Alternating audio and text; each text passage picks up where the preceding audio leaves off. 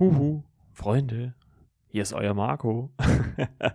ja, kurzes Vorwort, äh, bevor jetzt gleich äh, die eigentliche Folge beginnt. Ähm, äh, vor lauter Aufregung äh, habe ich vergessen, im äh, Anfang der Episode zu erzählen, dass wir äh, ja spoilermäßig sehr, sehr tief im DCU drinne sind. Deswegen möchte ich es hier nochmal explizit sagen, eine Spoilerwarnung für diese Folge, denn wir werden, äh, also Timo, René und ich werden in dieser Folge ziemlich deep in das DCU, also in das DC-Filmuniversum einsteigen und werden da viele, viele Inhalte spoilern, auch Enden spoilern. Wenn ihr die entsprechenden Filme, sei es Man of Steel, Batman vs. Superman, Justice League haben wir ausgeklammert, oder die Wonder Woman-Filme noch nicht gesehen habt, dann hört den Podcast noch nicht, guckt erst alle Filme und kommt dann wieder zurück und sagt uns vielleicht auch unsere, eure Meinung, ne? wie ihr die so fandet. Äh, gerne an flimmerkiste.yahoo.com könnt ihr gerne eine äh, E-Mail hinschicken oder ihr schickt ähm, über Instagram eine Nachricht. Äh, Flimmerkiste mit Marco. Äh, dort könnt ihr uns äh, bzw. mich direkt erreichen und auch Feedback geben.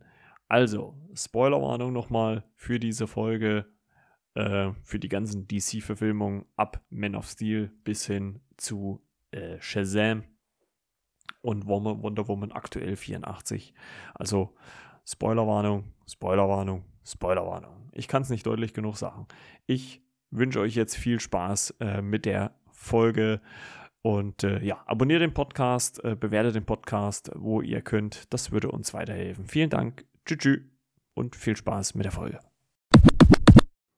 Herzlich willkommen zu einer neuen Folge Flimmerkiste mit Marco, der Film- und Serienpodcast. Und heute möchten wir über das DCEU sprechen. Und wenn ich wir mal, dann meine ich natürlich nicht nur mich und äh, meine imaginären Freunde. Nein, ich meine meine zwei Mitpodcaster. Äh, René, grüß dich, René.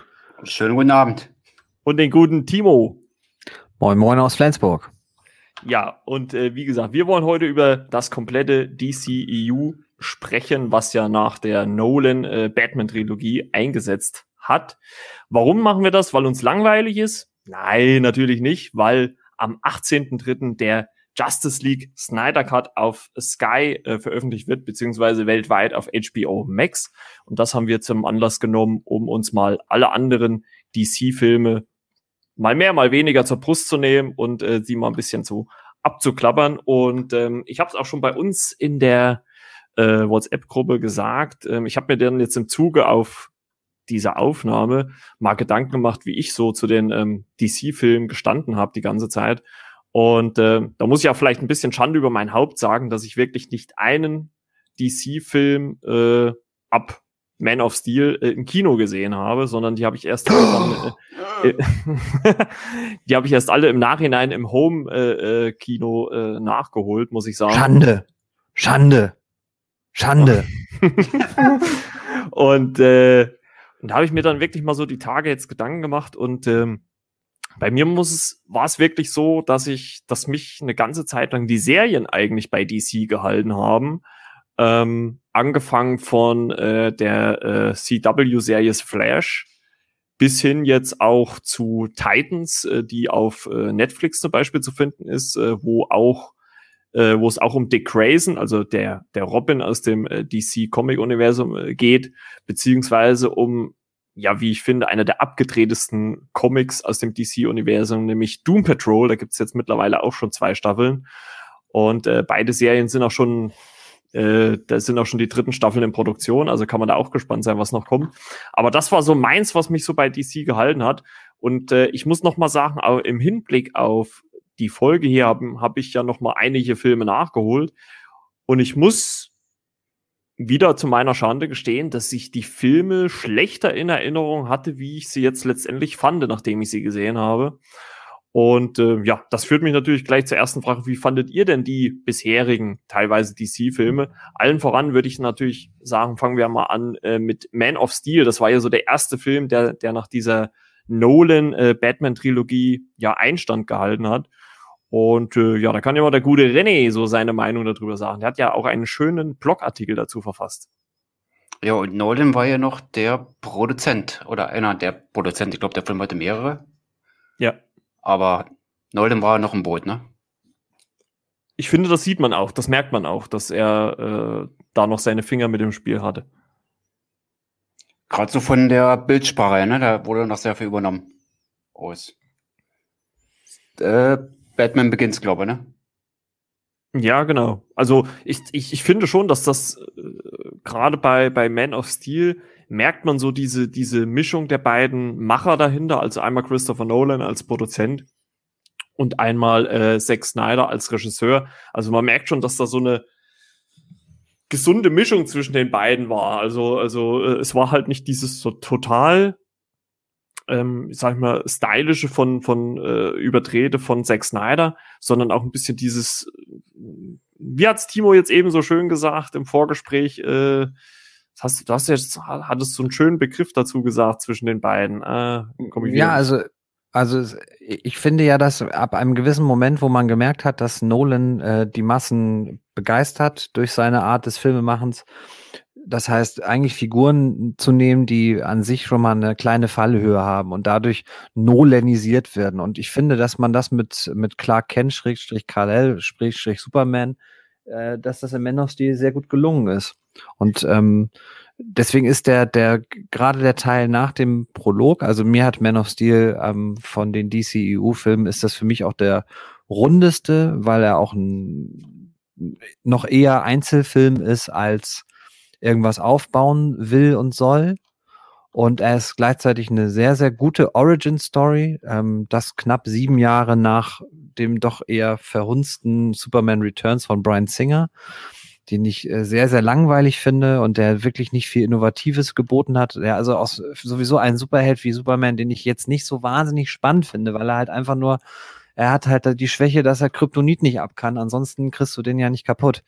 Ähm, deswegen muss man sich was anderes einfallen lassen. Und da ist natürlich diese, diese Art des Erzählens, ähm, die äh, Snyder zusammen mit Nolan hier wählt, ist geschickt gemacht. Also wir haben einen äh, wenn wir jetzt in den Film schon mal reingehen, wir haben einen sehr ausführlichen Prolog auf Krypton, den ich visuell absolut berauschend finde. Also es ist ein ganz, ganz starker Beginn, der hat unheimliches Tempo, ähm, der setzt ganz viel schon in Gang, der zeigt mir die entscheidende Figur, den Gegenspieler schon mal mit General Zod von Michael Shannon gespielt. Und ähm, nach dem Prolog wandert er dann auf die Erde und da gibt es dann geht es dann nicht chronologisch weiter. Man muss dazu sagen, dass Kalel als äh, Baby auf die Erde ähm, geschickt wird von ähm, Mutter und Vater, weil er der letzte Kryptonier ist, denn Krypton äh, wird, äh, hat sich quasi selbst zerstört durch den, durch die Ausbeutung der Rohstoffe und ähm, dann könnte man annehmen, dass jetzt also chronologisch weitererzählt wird. Und das macht der Film halt nicht, sondern wir bekommen, ähnlich wie bei Batman Begins, Episoden aus der Vergangenheit von Clark gezeigt. Und ich finde das sehr, sehr geschickt vom Filmemachen her.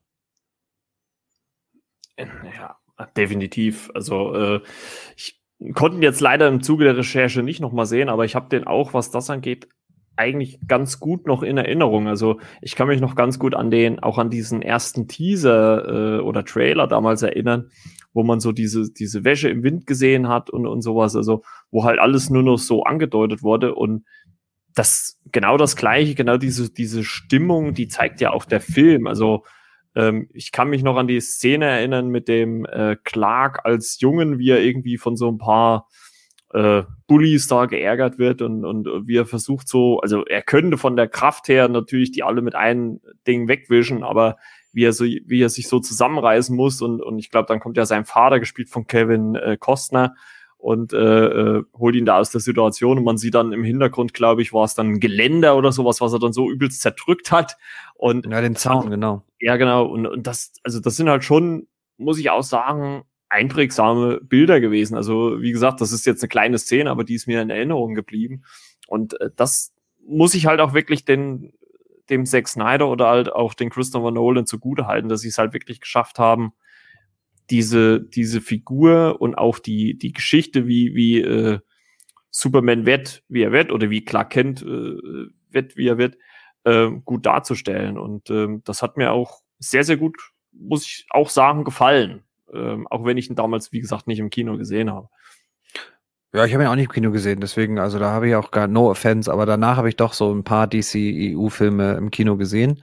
Und was ich halt, ich finde, der Film verliert einmal an Tempo, wenn er Lois Lane einführt. Das hatte ich im Vorgespräch ja auch schon gesagt. Ich finde, Lois Lane ist ein bisschen, bisschen zu große, bisschen zu investigative Journalistin, die immer auch da ist, wo äh, in Anführungsstrichen Gefahr oder was Besonderes im Plot passiert.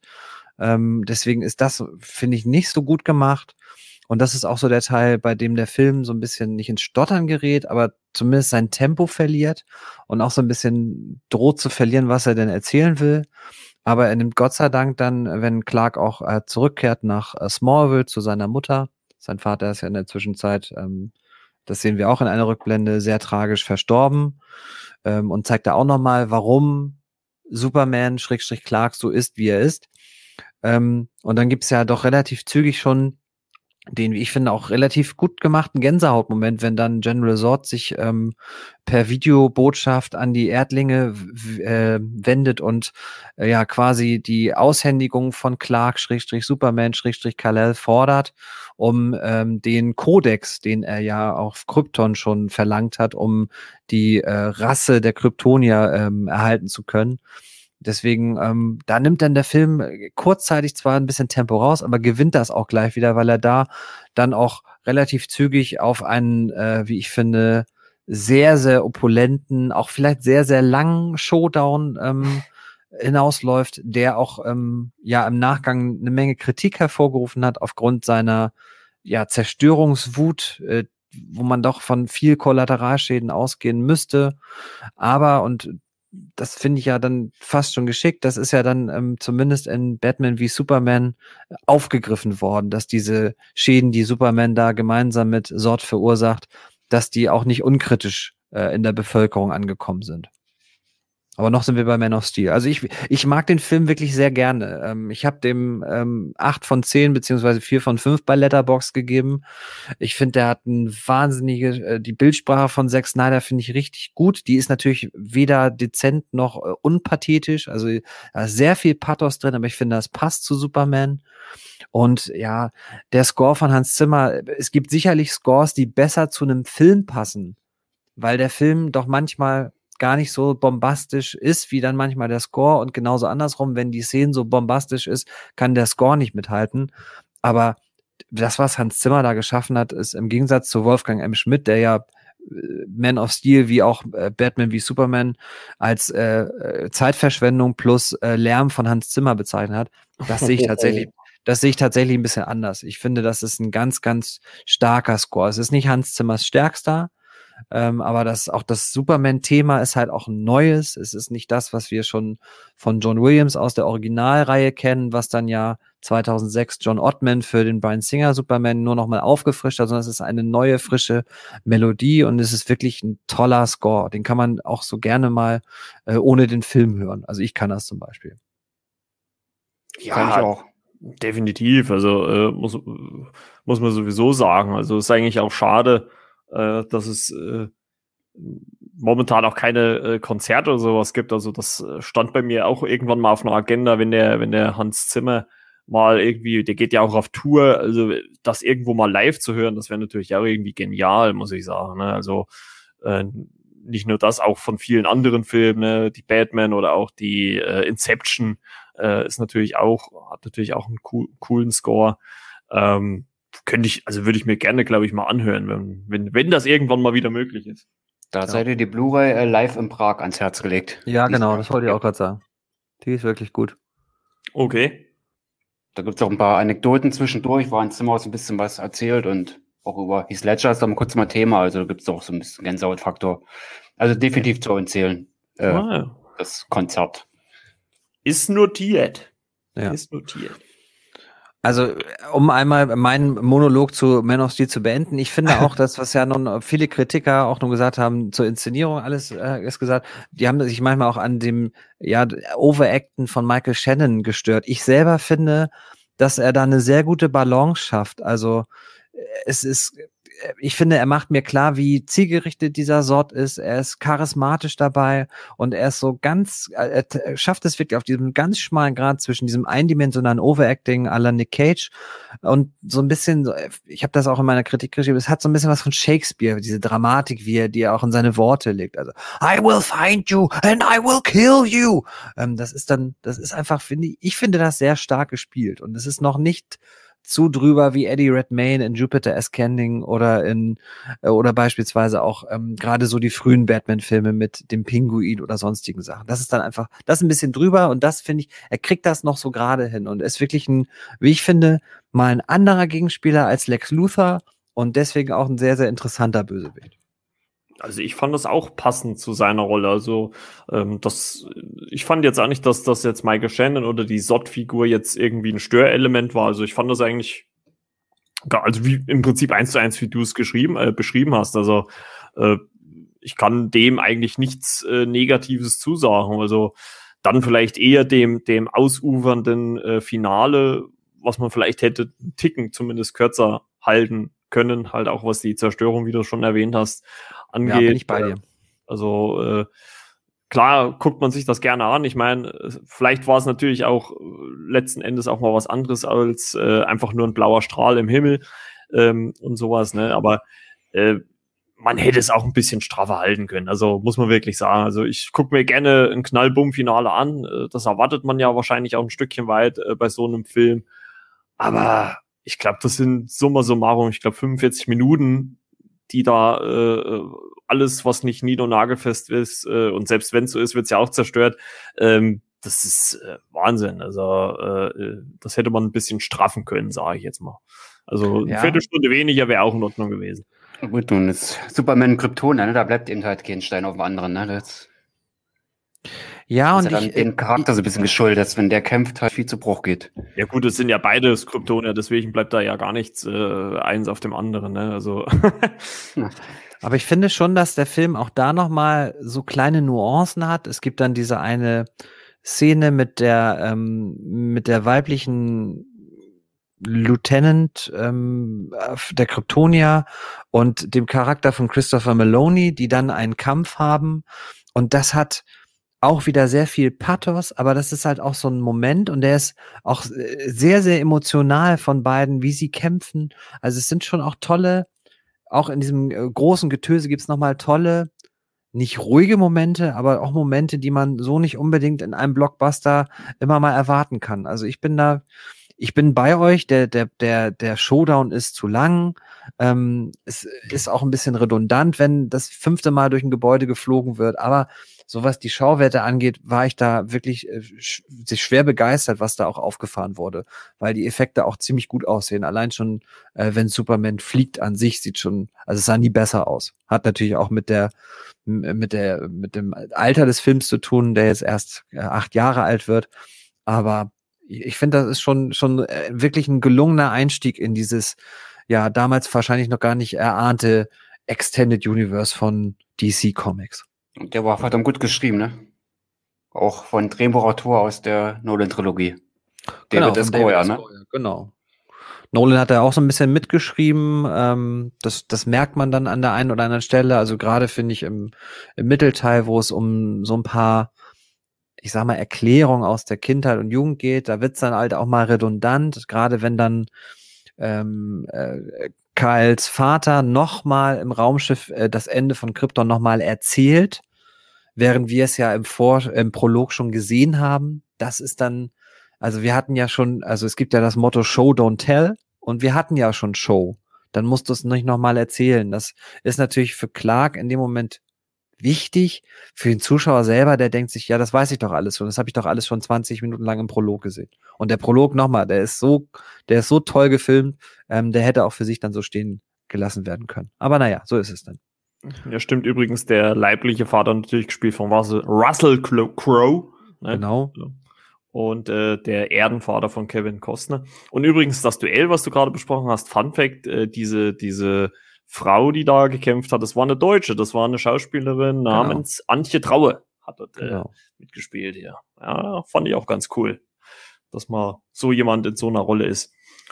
Nee, also äh, ich bin auch bewertungstechnisch völlig bei dir. Ähm, ich muss auch ganz ehrlich sagen, dass es jetzt, glaube ich, auch nicht mal daran lag, dass ich, dass ich per se ähm, kein, also die, die Filme schlecht fand, die jetzt von DC kamen, also, sondern halt einfach, dass mein Interesse eher halt Marvel gegolden hat. Und äh, wie gesagt, ich habe ja dann im Nachhinein fast alle Filme jetzt geguckt gehabt, also selbst Justice League. Und ähm, deswegen, also kann ich äh, da eigentlich auch nichts äh, Negatives sagen.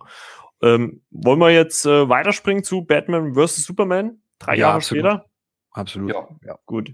Ja, das äh, war ja dann ja die quasi äh, Fortsetzung oder ich weiß gar nicht, wie man es überhaupt nennen kann, oder ein weiterer Film im DCEU.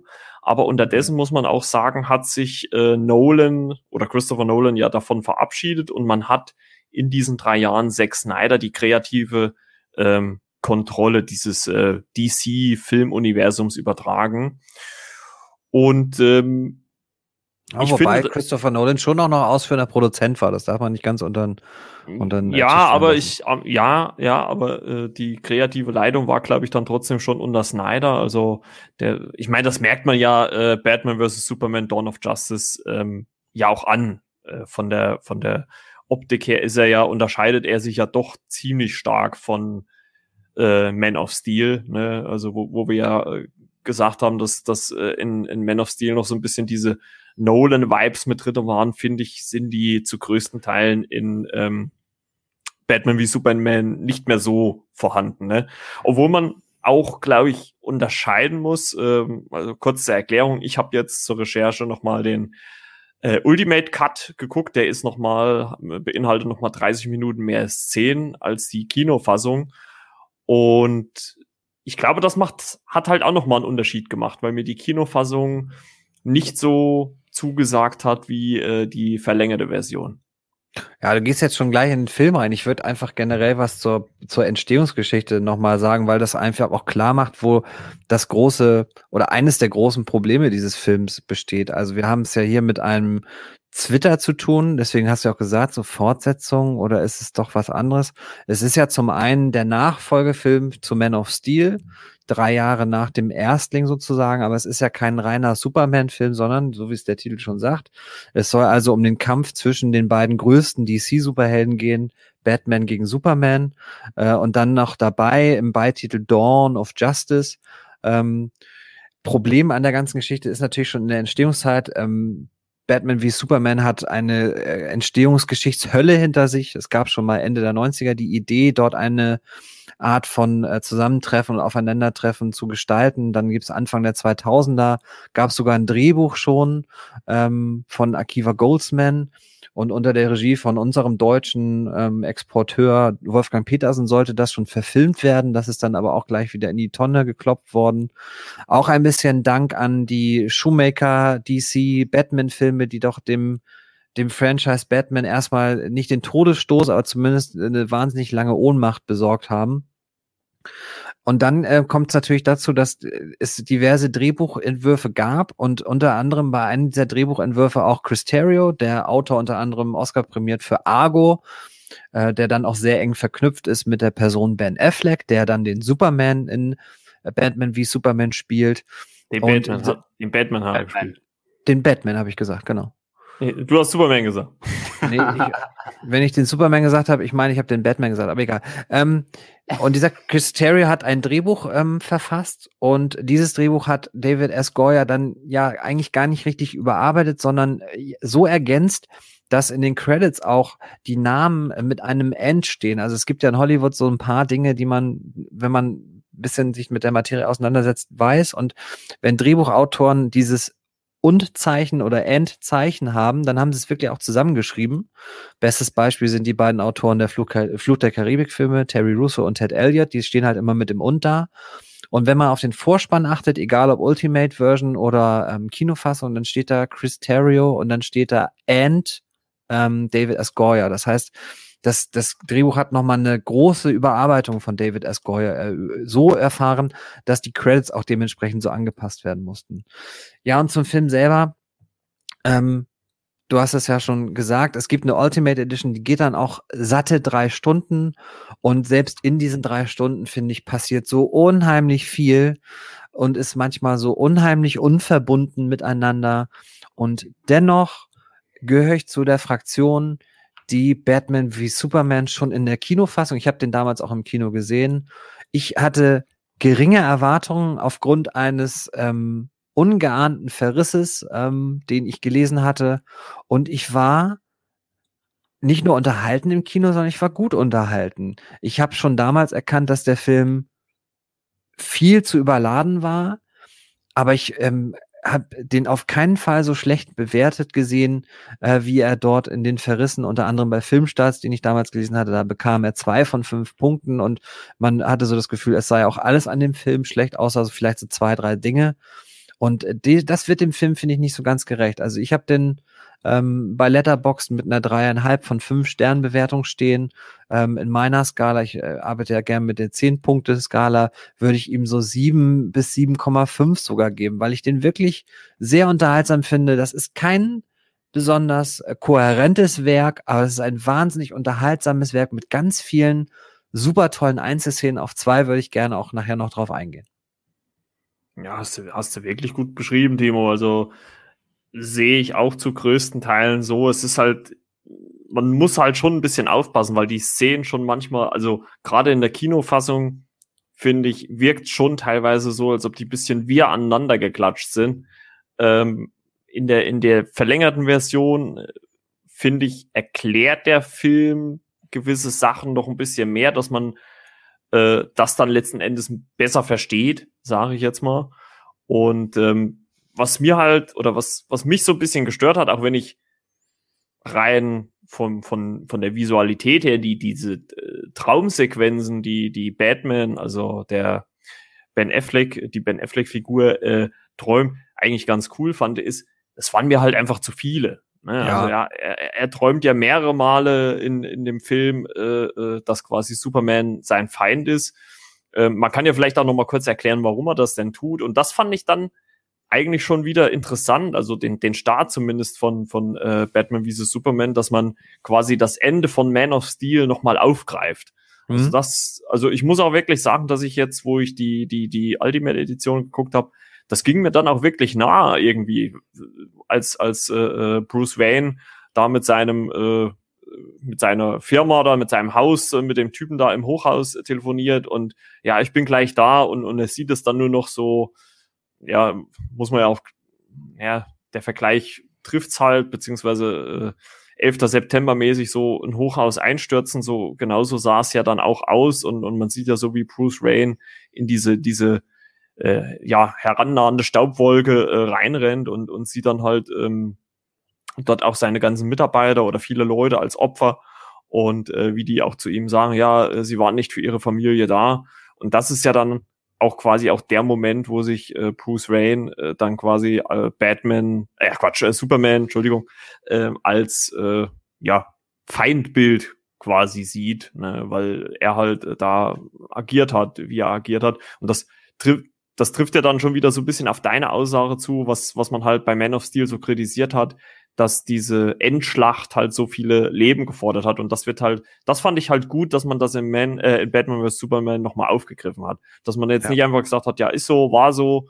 Und äh, es gibt ja zum Beispiel dann auch so eine Statue, wo auch ähm, die, äh, ich glaube, es wird gar nicht näher gezeigt, aber wo so Gedenktafeln stehen, äh, wahrscheinlich dann für die Namen der Opfer bei diesem ähm, äh, Kampf äh, aus Man of Steel. Und das fand ich dann schon wieder gut, aber diese Traumsequenzen waren für mich halt einfach zu viele. Weil es, es, es wird ja quasi dahin immer wieder gezeigt, äh, dass, dass äh, Superman quasi der Feind äh, von Batman ist. Und das hätte mir einmal gereicht. Also es gibt, glaube ich, zwei, drei, ich bin mir gerade unsicher, aber es gibt, gibt halt, ich glaube, drei äh, Traumsequenzen, wo, wo das Thema aufgegriffen wird. Und letzten Endes habe ich es ja schon am Anfang verstanden. Also ich habe ja schon zu Beginn des Films verstanden, okay, äh, äh, Bruce Wayne ist sauer auf äh, Superman, äh, weil der so viele Leute äh, geschadet hat. Ne? Aber ja, und, und das ist, glaube ich, auch das große Problem dieses Films, weil wir, wir werden auch darauf verzichten, das haben wir bei Man of Steel auch nicht so richtig gemacht, aber den Plot von Batman wie Superman nachzuvollziehen, das fällt wahnsinnig schwierig, weil es so viele unterschiedliche Agendas gibt, die dort verfolgt werden. Natürlich mischt auch noch ähm, der die Nemesis von von Superman, nämlich äh, die zumindest die die die Erd äh, Nemesis. Wir dürfen natürlich nicht vergessen, dass die richtige Nemesis natürlich Nemesis ist.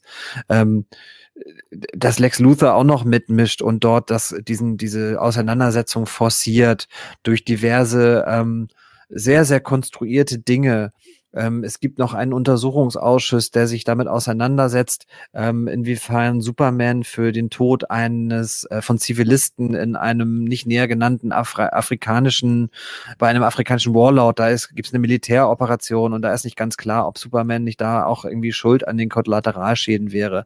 Also das ist, es ist so viel, was der Film mir erzählen will und in der, du hast völlig recht, in der Ultimate Edition wirkt dieser gerade dieser äh, Sideplot sehr viel runder und ist sehr viel schlüssiger erzählt, aber er ist halt auch am Ende, du hast es, finde ich, ganz gut gesagt, die Motivation wird mir in, in, dem, in, dem, in der Eröffnungssequenz, wird mir total deutlich, warum Bruce Wayne etwas gegen Superman hat.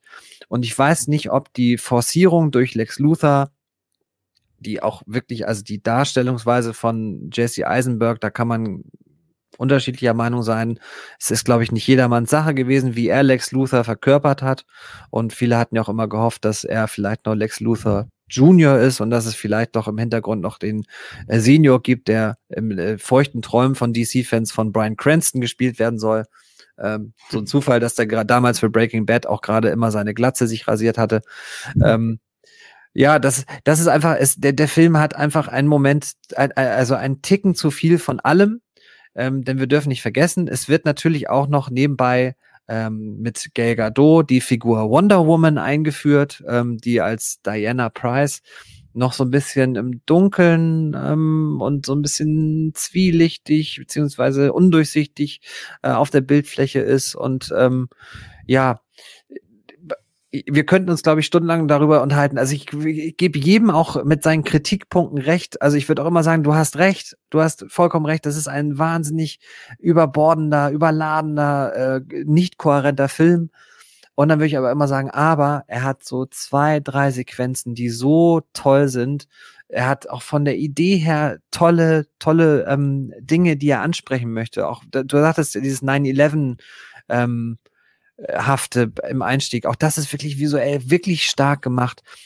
Ähm, ich sage jetzt schon mal zwei Dinge, die ich so geil finde an diesem Film. Ich finde zum einen hat er wirklich, und äh, ich bin ein Nolan-Fan, das sage ich immer wieder, und das wissen auch, glaube ich, die Zuhörerinnen schon. Ähm, er hat die geilste Batman-Kampfszene, die es bisher auf Film gebannt gab. Das muss man einfach sagen. Die Szene in dem Lagerhaus, jeder, der sie gesehen hat, weiß, wovon ich spreche und kann, glaube ich, meine Meinung teilen. Das ist so geil gekämpft und gefilmt und es ist so auch so hart gefilmt. Also es ist wirklich, ich glaube, die Ultimate Version hat ja auch ein R-Rating in Amerika. Bei uns ist sie trotzdem ab 12, meine ich. Aber äh, das ist so rigoros, wie Batman dort agiert, so wie ich den dunklen Ritter muss das ja auch dazu sein, dass Ben Affleck hier eine Version des Batman spielt, die schon etwas älter ist, also noch nicht äh, schon lange Jahre, ich glaube 20 Jahre ähm, Verbrecherbekämpfung hinter sich hat. Und der ist so rigoros mit den, mit den Bösewichten. Das fand ich sehr, sehr erfrischend. Du meinst ja. die Szene, wo sie durch die Tür warten, aber er kommt äh, durch den Boden. Ja, also diese ganze die Sequenz ist vermöbelt. sensationell.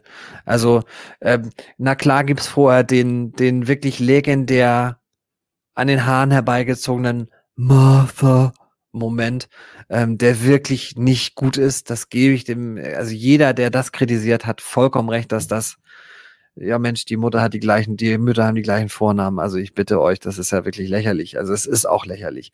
Aber danach entschädigt mich diese, ich glaube, sie heißt Warehouse-Szene auch mittlerweile in Fankreisen. Die ist so geil gefilmt. Also ich bin da selten sehr unkritisch bei sowas, aber es gibt meiner Meinung nach keine bessere Batman-Fight-Sequenz in keinem Film. Und das Zweite, was ich dem Film wirklich geben muss, auch wenn er Wonder Woman sehr, sehr holprig einführt, es gibt dann den Moment in der sehr, sehr, auch sehr, sehr überbordenden Endschlacht, mit dem, das kommt ja auch noch dazu, Lex Luthor reaktiviert dann noch mit äh, Hilfe von ähm, kryptonischer Technik General Zod, der dann zu Nemesis wird. Ähm, das ist ja wirklich die Nemesis von Superman. Ähm, aber in der Sequenz taucht dann zum ersten Mal Diana als Wonder Woman auf. Und dieses Thema, was sie von Hans Zimmer und Junkie XL, die beide ja. zusammen den Score gemacht haben, das Stark. ist, das ist so, also das kann ich im Auto hören, so wie ich sonst Slayer, Metallica oder sonstige Dinge höre. Ich drehe das voll auf und finde das so, so geil. Also ich sage jetzt schon wieder geil. Ich finde das so stark, dass mich das wirklich für vieles entschädigt. Ne? Du hast es schon gesagt, diese Nightmare-Sequenz, die ist zu lang und dieses, wir sollen jetzt in diesem Film nochmal genau verstehen, dass da noch irgendwie was in der Zukunft passiert. Dann gibt es diese Flash-Nummer. Das ist alles viel zu viel. Das bin ich alles bei dir. Aber ich finde wirklich, diese zwei Dinge, die ich angesprochen habe, entschädigen mich. Und ich finde wirklich, Ben Affleck war ein sauguter Batman. Der jetzt sein Gegner Brandzeichen verpasst hat. Ich sagte ja schon, ich finde gerade diese Rigorosität total stark. Also es ist ja das komplette Gegenteil von dem Nolan Batman, der ja selbst in, im Angesicht des Jokers in der Verhörsequenz in The Dark Knight es nicht hinbekommt, über seine Prinzipien zu springen und seine, seine Grenze zu verschieben. Und dieser Batman von Ben Affleck porträtiert, der hat diese Grenzen nicht mehr. Der hat, äh, wie wir auch in einer äh, Andeutung sehen, der hat schon seinen Partner Robin verloren durch den Joker. Das ist auch schade, dass wir das alles so nebenbei nur bekommen und da auch nicht mehr Tiefe kriegen. Da wäre vielleicht die ein oder andere Traumsequenz äh, für eine Rückblende vielleicht sinnvoller gewesen, aber sei es drum.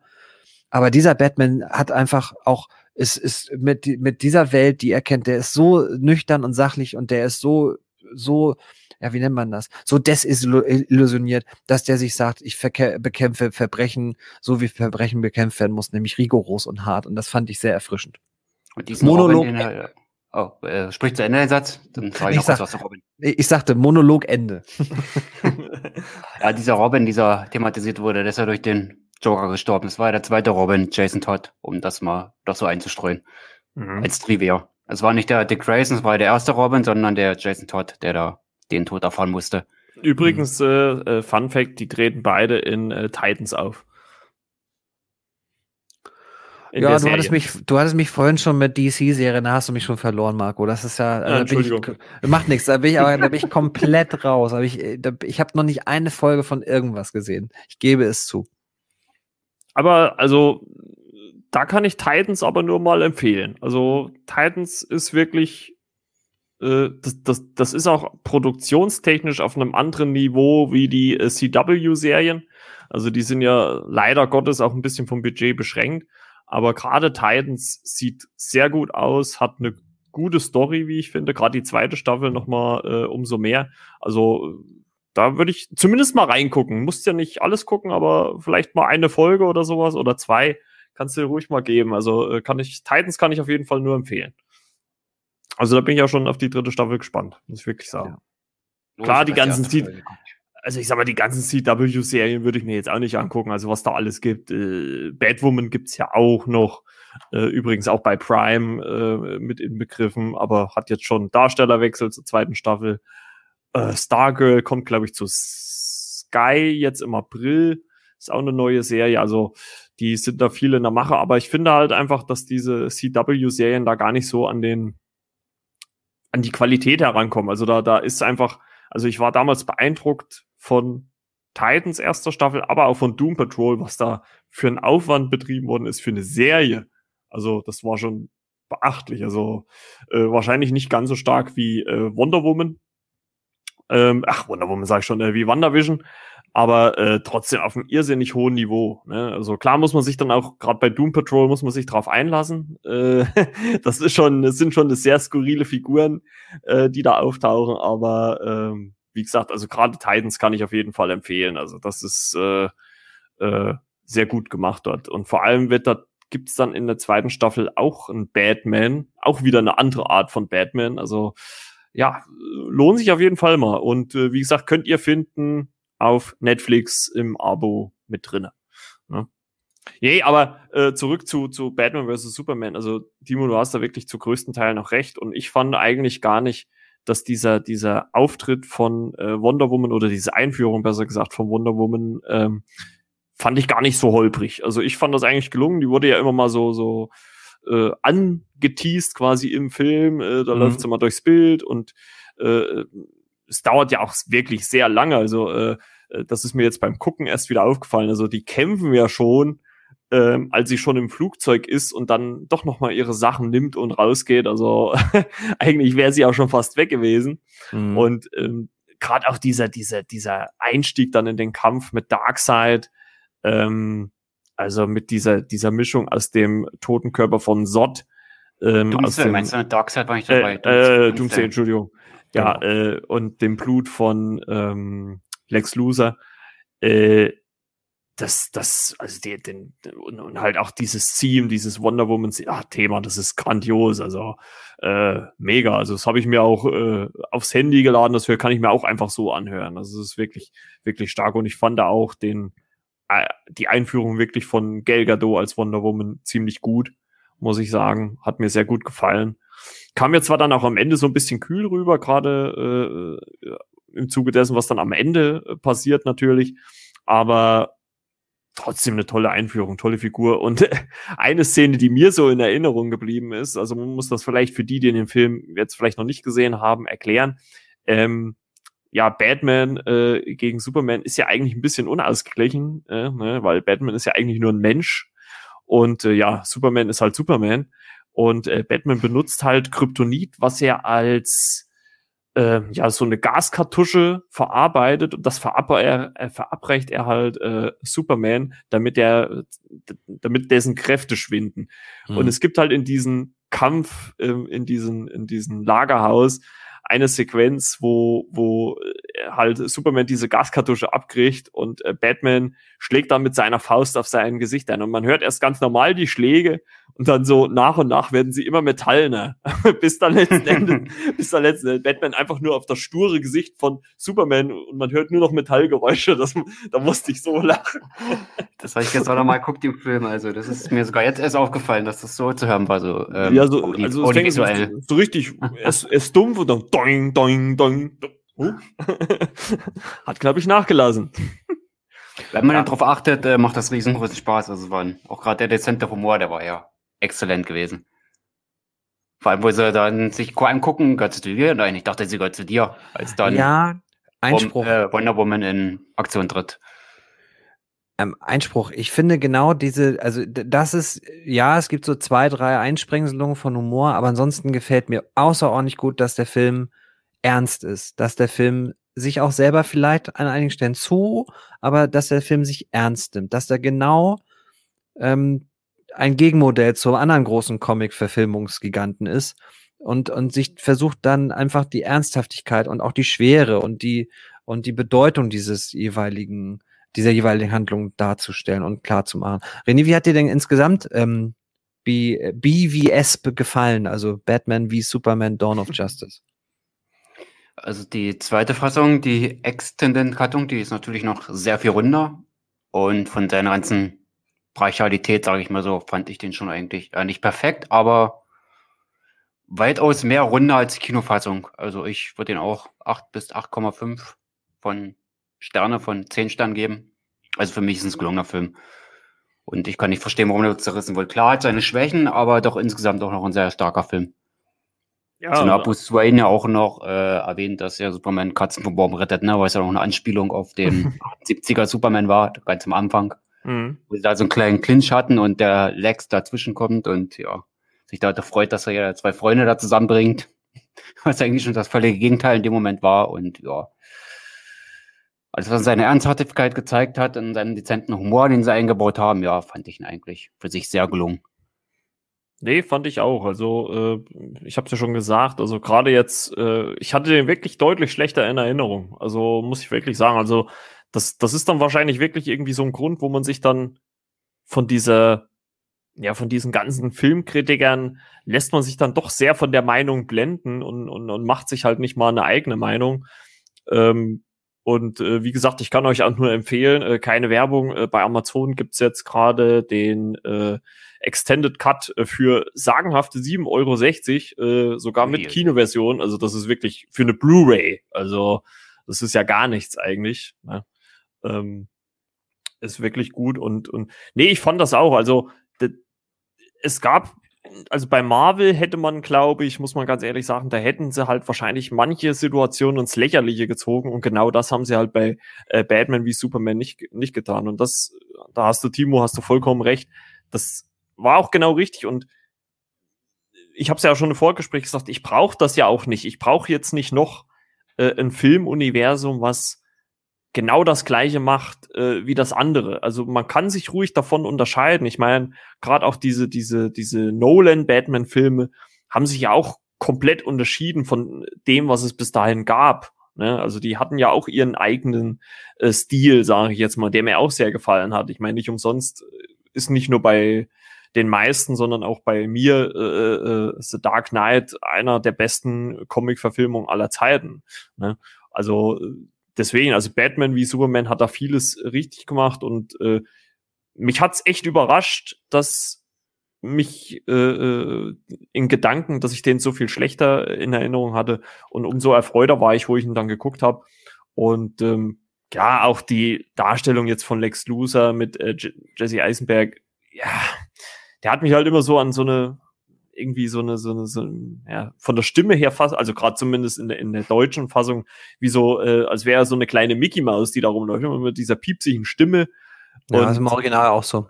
Und, und auch sehr viel. Und man hat halt auch einfach die ganze, den ganzen Grund nicht verstanden, ne? Das war halt irgendwie, naja, gut. Aber wie gesagt, da hat die verlängerte Fassung dann ein bisschen mehr erklärt. Ja. Und ähm, man muss ja vielleicht auch dazu sagen, ähm, dass, dass dann der Film auch am Ende was gemacht hat, was zwar auch dann in der allerletzten Szene natürlich fast schon wieder aufgehoben wird, aber äh, von dem man jetzt ja auch nicht unbedingt gedacht hätte. Äh, ich glaube, ja, Spoil ist es ein Spoiler, wenn man sagt, was ja, da am Ende passiert? Also wir spoilern heute, wer die DC-Filme noch nicht gesehen hat, der darf den Podcast nicht hören. Das kannst du ja sonst in die Vormoderation noch, ähm, äh, kannst du das noch einpflegen und wir, oder wir schreiben das auch in den Folgentext oder so. Aber wir spoilern heute natürlich alles, was bisher im DC-EU passiert ist und du kannst ruhig erzählen, Superman äh, stirbt im Kampf mit Doomsday ähm, durch den Speer, den Bruce Wayne-Batman gebaut hat. Aber, ähm, und das ist auch wieder ein, ein Merkmal dieses Films, er kann das nicht so stehen lassen, sondern wir sehen am Ende, dass dieser Sarg, in dem ähm, Clark Schrägstrich Superman liegt, dass er auch nochmal, ja, die Erde darauf vibriert. Das heißt, es ist also davon ausgehen, dass der Comic The Death of Superman in einem Film umgesetzt wurde und natürlich auch gleichzeitig seine Auferstehung schon wieder angedeutet wird. Mhm. Der und das eigentlich dann gar nicht mehr drin ist, ne? Der ist ja woanders. Ja. Fußball meint er noch, der sagt, der ist leer. Ne, ich glaube, äh, der meinte eher den, den anderen. Er ja. meinte, meinte glaube ich, eher den, wo, wo Superman bei, es gibt ja diese, diese opulente Beisetzung und halt diese, genau. diese kleine auf diesem Dorf. Genau. Und ich vermute mal, dass er halt diese opulente meine, weil ja, ein bisschen schade um den leeren Sarg, ne? Oder genau. irgendwie.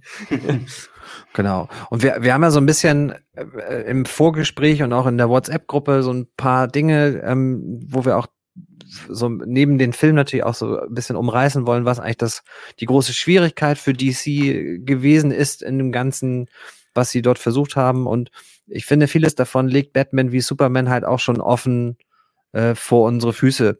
Es ist einfach der Versuch, das, was Marvel seit 2008 mit dem ersten Iron Man auch, das muss man auch zugeben, innerhalb von äh, vier Jahren. Der erste Avengers ist 2012 ins Kino gekommen, wenn ich jetzt nicht ganz falsch bin. Ja, ähm, aber natürlich mit einer Reihe von Solofilmen wie ähm, Iron Man 1, Iron Man 2, dem ungleichlichen Hulk, der zwar wieder neu besetzt wird, aber das ist ja äh, eher zu vernachlässigen, mit Thor und mit Captain America. Doch seine Hauptprotagonisten ähm, und auch seinen Hauptantagonisten schon ähm, vorinstalliert hatte und schon äh, jeweils Vorgeschichten vorhanden waren. Und das ist äh, das große Problem, was DC, äh, Schrägstrich Warner, in Batman wie Superman versucht auf die Schnelle zu erledigen. Es soll ein, ein, ein äh, Team up ähm, installiert werden. Wir sehen ja auch in einer Szene, wie äh, Wonder Woman, Schrägstrich Diana von ähm, Bruce Wayne einen, eine entkryptete Datei bekommt und dort nicht nur ihre Fotografie sieht äh, aus dem Zeit aus der Zeit des Ersten Weltkrieges, sondern auch noch in kleinen Videobits ähm, Flash äh, oder The Flash und äh, Aquaman zu Gesicht bekommt. Und diese beiden Szenen, das hatte ich schon im Vorgespräch gesagt, das sind halt für Marvel wären das eher Abspannen, Post-Credit-Szenen gewesen. Batman wie Superman möchte das auch noch in seinen Film, in seine Erzählung mit einbetten. Und es ist, hat in diesen, in dieser Sequenz, es wird sich am Laptop angeguckt und es kommt überhaupt nicht es, es erzeugt überhaupt kein Gänsehautgefühl oder ein, boah, darauf habe ich Lust zu gucken, sondern das passiert, glaube ich, auch kurz bevor der Showdown so richtig in die Vollen geht und man denkt, was soll diese Szene denn an dieser Stelle? Also, und das ist, finde ich, so ein großes Problem, ähm, was DC dort sich selbst auch besorgt hat. Sie haben einfach versucht, in viel, viel kürzerer Zeit es aufzubauen. Ähm, vielleicht hätte es einfach auch einen zweiten Man of Steel gebraucht, um Superman weiter zu vertiefen, denn ich finde auch schon, dass Superman in diesem Film ein bisschen zu kurz kommt und das doch eher schon ein Batman wie Superman ist und kein äh, Superman wie Batman, wie es auch im Filmtitel ist. Äh, ja, und ähm, dennoch haben wir ja alle gesagt, es funktionieren ja auch viele Sachen dabei. Und ähm, ist auch ein Fun Fact, die, die Warner-Bosse haben ja damals so einen, so einen Rohschnitt des Films gesehen und waren ja hochgradig begeistert und haben ja auch daraufhin allein äh, aufgrund der Darstellung von Ben Affleck ja sofort mit ihm äh, Solo-Projekte, äh, eine eigene Trilogie unter seiner Regie und Drehbuchführung ähm, versucht auf den Weg zu bringen. Und das ist natürlich dann die Krux, weil das einfach nie stattgefunden hat und es da so viele kreative Neuentscheidungen und Neuausrichtungen gab, die man bei Marvel so nicht findet. Also klar gibt es bei Marvel auch mal einen Regiepostenwechsel, wenn Edgar Wright äh, Ant-Man verlässt und den Posten an Peyton Reed abgibt, aber die grobe Richtschnur, die ist schon ausgelegt und das fehlte, glaube ich, ähm, von Anfang an bei DC. Man hat versucht, das durch die Figur Zack Snyder so ein bisschen ähm, da den starken Mann zu installieren, der dann auch die Kulmination der Superhelden in Justice League 2017 ähm, übernommen hat. Ähm, und was daraus geworden ist, das werden wir in, einen, äh, in einer der Folgenepisoden nochmal besprechen. Ja, aber ich, ich, ich, man hat sich da, finde ich, einfach übernommen und hat dann auch kalte Füße bekommen, weil natürlich ein Teil der Kritik, äh, die bei Batman wie Superman ja häufig verheerend war und auch die, die Einspielergebnisse, die eine Wahnsinns erste Woche sahen, aber einen rapiden Abfall in der zweiten Woche, wo also auch die Mund-zu-Mund-Propaganda dann des Publikums auch wirkt und man merkt so, also der Film ist nicht so doll, wie er, wie er vielleicht gehypt wurde. Ähm, ja, dass man da einfach auch kalte Füße aufgrund dieser doch einmaligen oder einzigartigen Stilistik bekommen hat. Also, dass man halt sagt, wir sind ernste Comic-Verfilmung. Wir, wir wollen die Bedeutung und die Schwere unserer Figuren äh, zeigen und wir wollen nicht wie Marvel eher ins, ins humoristische oder in das ironische Brechen der Figuren eintauchen. Und das ist natürlich, das merkt man, das gefällt dem Publikum. Also Marvel-Filme haben ja, die haben äh, seit äh, Beginn des MCUs eigentlich keinen Flop gehabt. Vielleicht mal jemand, äh, ein Film, der etwas hinter den Erwartungen zurückblieb, aber keinen Flop. Ja, und DC selber hat sich das Leben wirklich nicht einfacher gemacht. Ich leite auch mal über, ich finde, wir sprechen nur kurz über ihn. Äh, nach ähm, Batman wie Superman folgt ja Suicide Squad.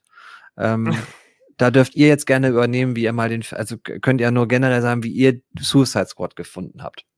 Aber Batman wie Superman hat ja noch einen Oscar- und Golden Globe-Preisträger Preisträger gehabt, ne? Jeremy Irons als Alfred Pennyworth, ne? Fand ich auch sehr gelungen besetzt. Das nun mal noch angefügt für Batman wie Superman. Ja, also ich glaube, allgemein kann man sagen, dass der Cast, äh, äh glaube ich, äh, herausragend äh, ja. ist. Also, äh, Wie schon bei Man of Steel, wirklich krasse Besetzung.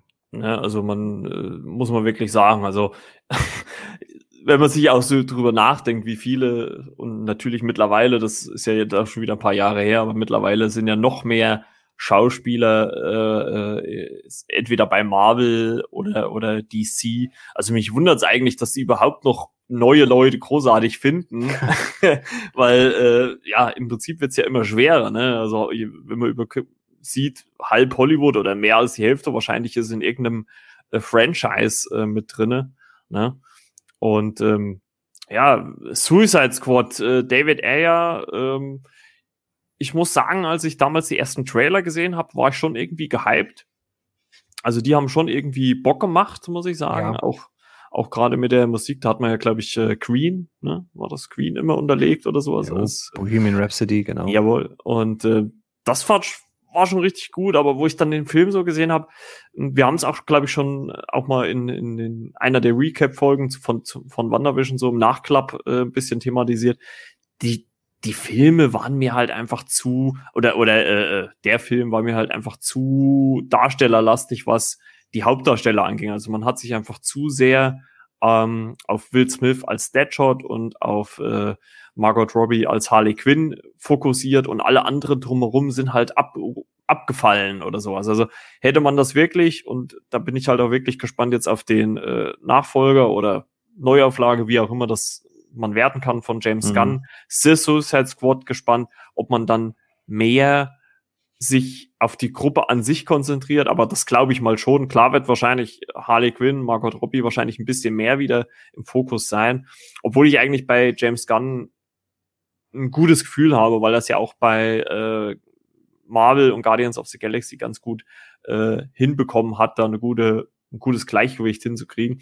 Ja. Und ich glaube halt einfach bei, also insgesamt nochmal gesagt, äh, ich wollte dir vorhin nicht reinkrätschen, ich glaube, DC oder Warner fehlt halt einfach so ein, so ein, so ein Kevin Feige. So einer, der ja. halt alle Strippen in der Hand hält, beziehungsweise da das große Ganze oder äh, vielleicht noch nicht mal ein Kevin Feige, aber überhaupt erstmal einen Plan zu haben. Also mhm. wo fangen wir an, wo wollen wir hin und wie bestücken wir alles so dazwischen? Weil genauso macht's ja Marvel. Ne? Also klar, die sind auch mit viel Risiko in die ganze Sache reingestartet. Äh, das hätte auch alles ganz anders laufen können bei Marvel. Die haben halt viel Glück gehabt, aber die haben halt mittlerweile, Timo hat es ja schon erwähnt, es gibt bei Marvel-Produktionen, die halt nicht so performen, aber die haben immer, kann man sagen, so ein Grundniveau, was immer erreicht wird. Und dann hast du halt so Ausreißer nach oben, äh, wie jetzt auch Captain Marvel, der, glaube ich, über eine Milliarde eingespielt hat mit der ersten weiblichen Hauptfigur. Ähm, und sowas fehlt halt DC ganz einfach. Auch wenn sie jetzt natürlich äh, dann auch mit Wonder Woman auch eine weibliche Hauptfigur haben. Aber äh, das, das hätte halt DC von Anfang an, äh, als man gesagt, oder was heißt von Anfang an, wenn man halt sagen will, man baut ein riesiges Universum, Filmuniversum auf, dann braucht man jemanden, der das, der die Geschicke in der Hand hält, der sich die passenden Regisseure dafür sucht. Und ähm, das hätten sie so machen müssen. Oder halt, äh, wie sich ja auch jetzt dann so in der, in dem, ja, so nach und nach herauskristallisiert hat bis jetzt, dann halt eher auf Einzelfilme setzen, dass man halt wirklich sagt, okay, äh, wir geben äh, den gewissen Figuren ihren, ihren Raum, ne? also was bei Wonder Woman jetzt äh, wahrscheinlich dann so in zwei, drei Jahren mit der Trilogie dann abgeschlossen wird. Patty Jenkins hat ja schon gesagt, dass sie ähm, Ideen für, ne, für einen dritten Teil hat. Der soll wohl dann auch endlich mal in der Jetztzeit spielen, ähm, was ich auch ganz cool finde. Und äh, ich glaube, das war halt einfach so das Problem. Und äh, ja, zurück zu Suicide Squad. Also ich muss sagen, ich war von dem Film nicht wirklich angetan. Die Figur Mar äh, Harley Quinn, Margot Robbie, die hat mir schon ziemlich gut gefallen. Aber es war mir halt einfach zu sehr der Fokus ähm, auf diese beiden Hauptfiguren und das hätte man Klar war das wahrscheinlich auch irgendwo vertraglich geregelt, ansonsten hätte wahrscheinlich ein Will Smith da nicht unterschrieben. Ja. Aber ähm, ich, ich hätte es nicht so gemacht. Ich hätte wirklich gesagt, hier bist einer von vielen, weil auch andere äh, wie, wie Killer Croc oder, oder wer da noch mit äh, in, der, in der Gruppe da war, oder Bo Boomerang, äh, die, die, das waren ja alles Figuren, die, die haben vielleicht mal eine Szene gehabt oder zwei und das war's. Ansonsten waren die nicht existent in dem Film, also zumindest nicht im Fokus. Und das fand ich halt ein bisschen schade. Ja, und, und, und, du hast ja auch, du hast ja auch im Endeffekt kein, das ist ja kein, keine tolle Geschichte, die erzählt wird, sondern wenn du das machen möchtest, hast du zwei, zwei Optionen.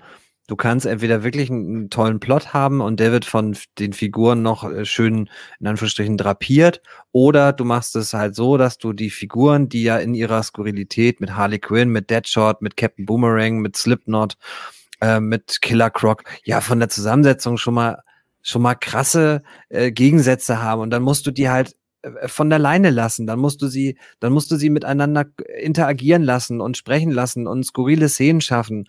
Und das schafft der Film halt gar nicht. Er hat da wirklich einen 0815 Plot, ähm, den ich auch gar nicht wiedergeben werde. Ich Suicide Squad hat mich damals so wahnsinnig enttäuscht, weil ich wirklich mit, mit äh, geringen Erwartungen in B, äh, Batman wie Superman ging und äh, überrascht wurde und dann die Kritiken zu Suicide Squad las, die besser waren als die von Batman wie Superman und dachte, naja, dann wird das ja ein Top-Film sein, wenn die schon jetzt hier so äh, sich äußern. Und dann guckst du den im Kino und gehst raus und denkst, was habe ich dafür? Und habe ich mich wirklich, ich habe mich selten in meinem Leben bisher über Geld geärgert, was ich im Kino gelassen habe. Aber ich dachte, warum habe ich mir diesen Rotz gerade im Kino angeguckt? Und ich bin, äh, ich kann ihn immer noch mal schauen ich kann auch den, den Jared Leto Joker, das ist ja so ein bisschen der Elephant in the Room, über den wir auch sprechen, kurz sprechen müssen zumindest, weil er ja auch im Snyder Cut auftauchen wird.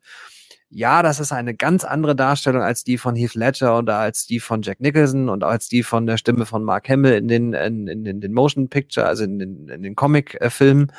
Aber es ist, es ist auch, von den Erwartungen her, man hat natürlich dann erwartet, dass so ein Gegenspieler wie der Joker installiert wird und am Ende ist er eine Randfigur. Man kann den Joker komplett rauslassen. Er hat keinen, er macht überhaupt keinen Unterschied für die Handlung. Ja, und im Endeffekt, die, die, jetzt, wir spoilern natürlich auch heftig, aber die, die Suicide Squad, also die, das, das Kommando, ähm, von bösen Jungs, die äh, von der Gesellschaft geächtet im Knast ihr Leben verbringen sollen, die ähm, als letzte Lösung, weil Superman verstorben ist von äh, der Viola Davis Figur, ähm, Amanda, weiß ich gerade nicht den Nachnamen. Waller, Waller. Amanda, Amanda Waller. Waller, genau. Die eigentlich die wahre Bösewichtin dieses Filmes, weil die halt wirklich, die ist eiskalt und die ist, die ist, die ist die, die, die coole Sau hier in dem Film. Die, der kannst du fast äh, nichts anhaben, weil die wirklich wie Teflon ist. Aber ähm, wenn du dann natürlich suggerierst, du hättest dir den Joker als Gegenspieler und dann ist er eine komplett obsolete Nebenfigur und du hast dann im Endeffekt aus dem Suicide Squad Kreis selber jemanden, der, der durch äh, mysteriöse Kräfte ähm, zur Bösewichtin ja wird. Ähm, das war einfach so schwach erzählt und der Film hat keinerlei Momente, die einen äh, bis auf vielleicht die erste Einführung von Harley Quinn äh, die einen beeindruckt haben. Ich war wahnsinnig enttäuscht von Suicide Squad und finde es auch wirklich der mit Abstand schlechteste Film, den DC, ja, ich sehe den sogar noch hinter Green Lantern, muss ich ganz ehrlich sagen. Ui. Ja. Ja, gut, den habe ich noch nicht gesehen.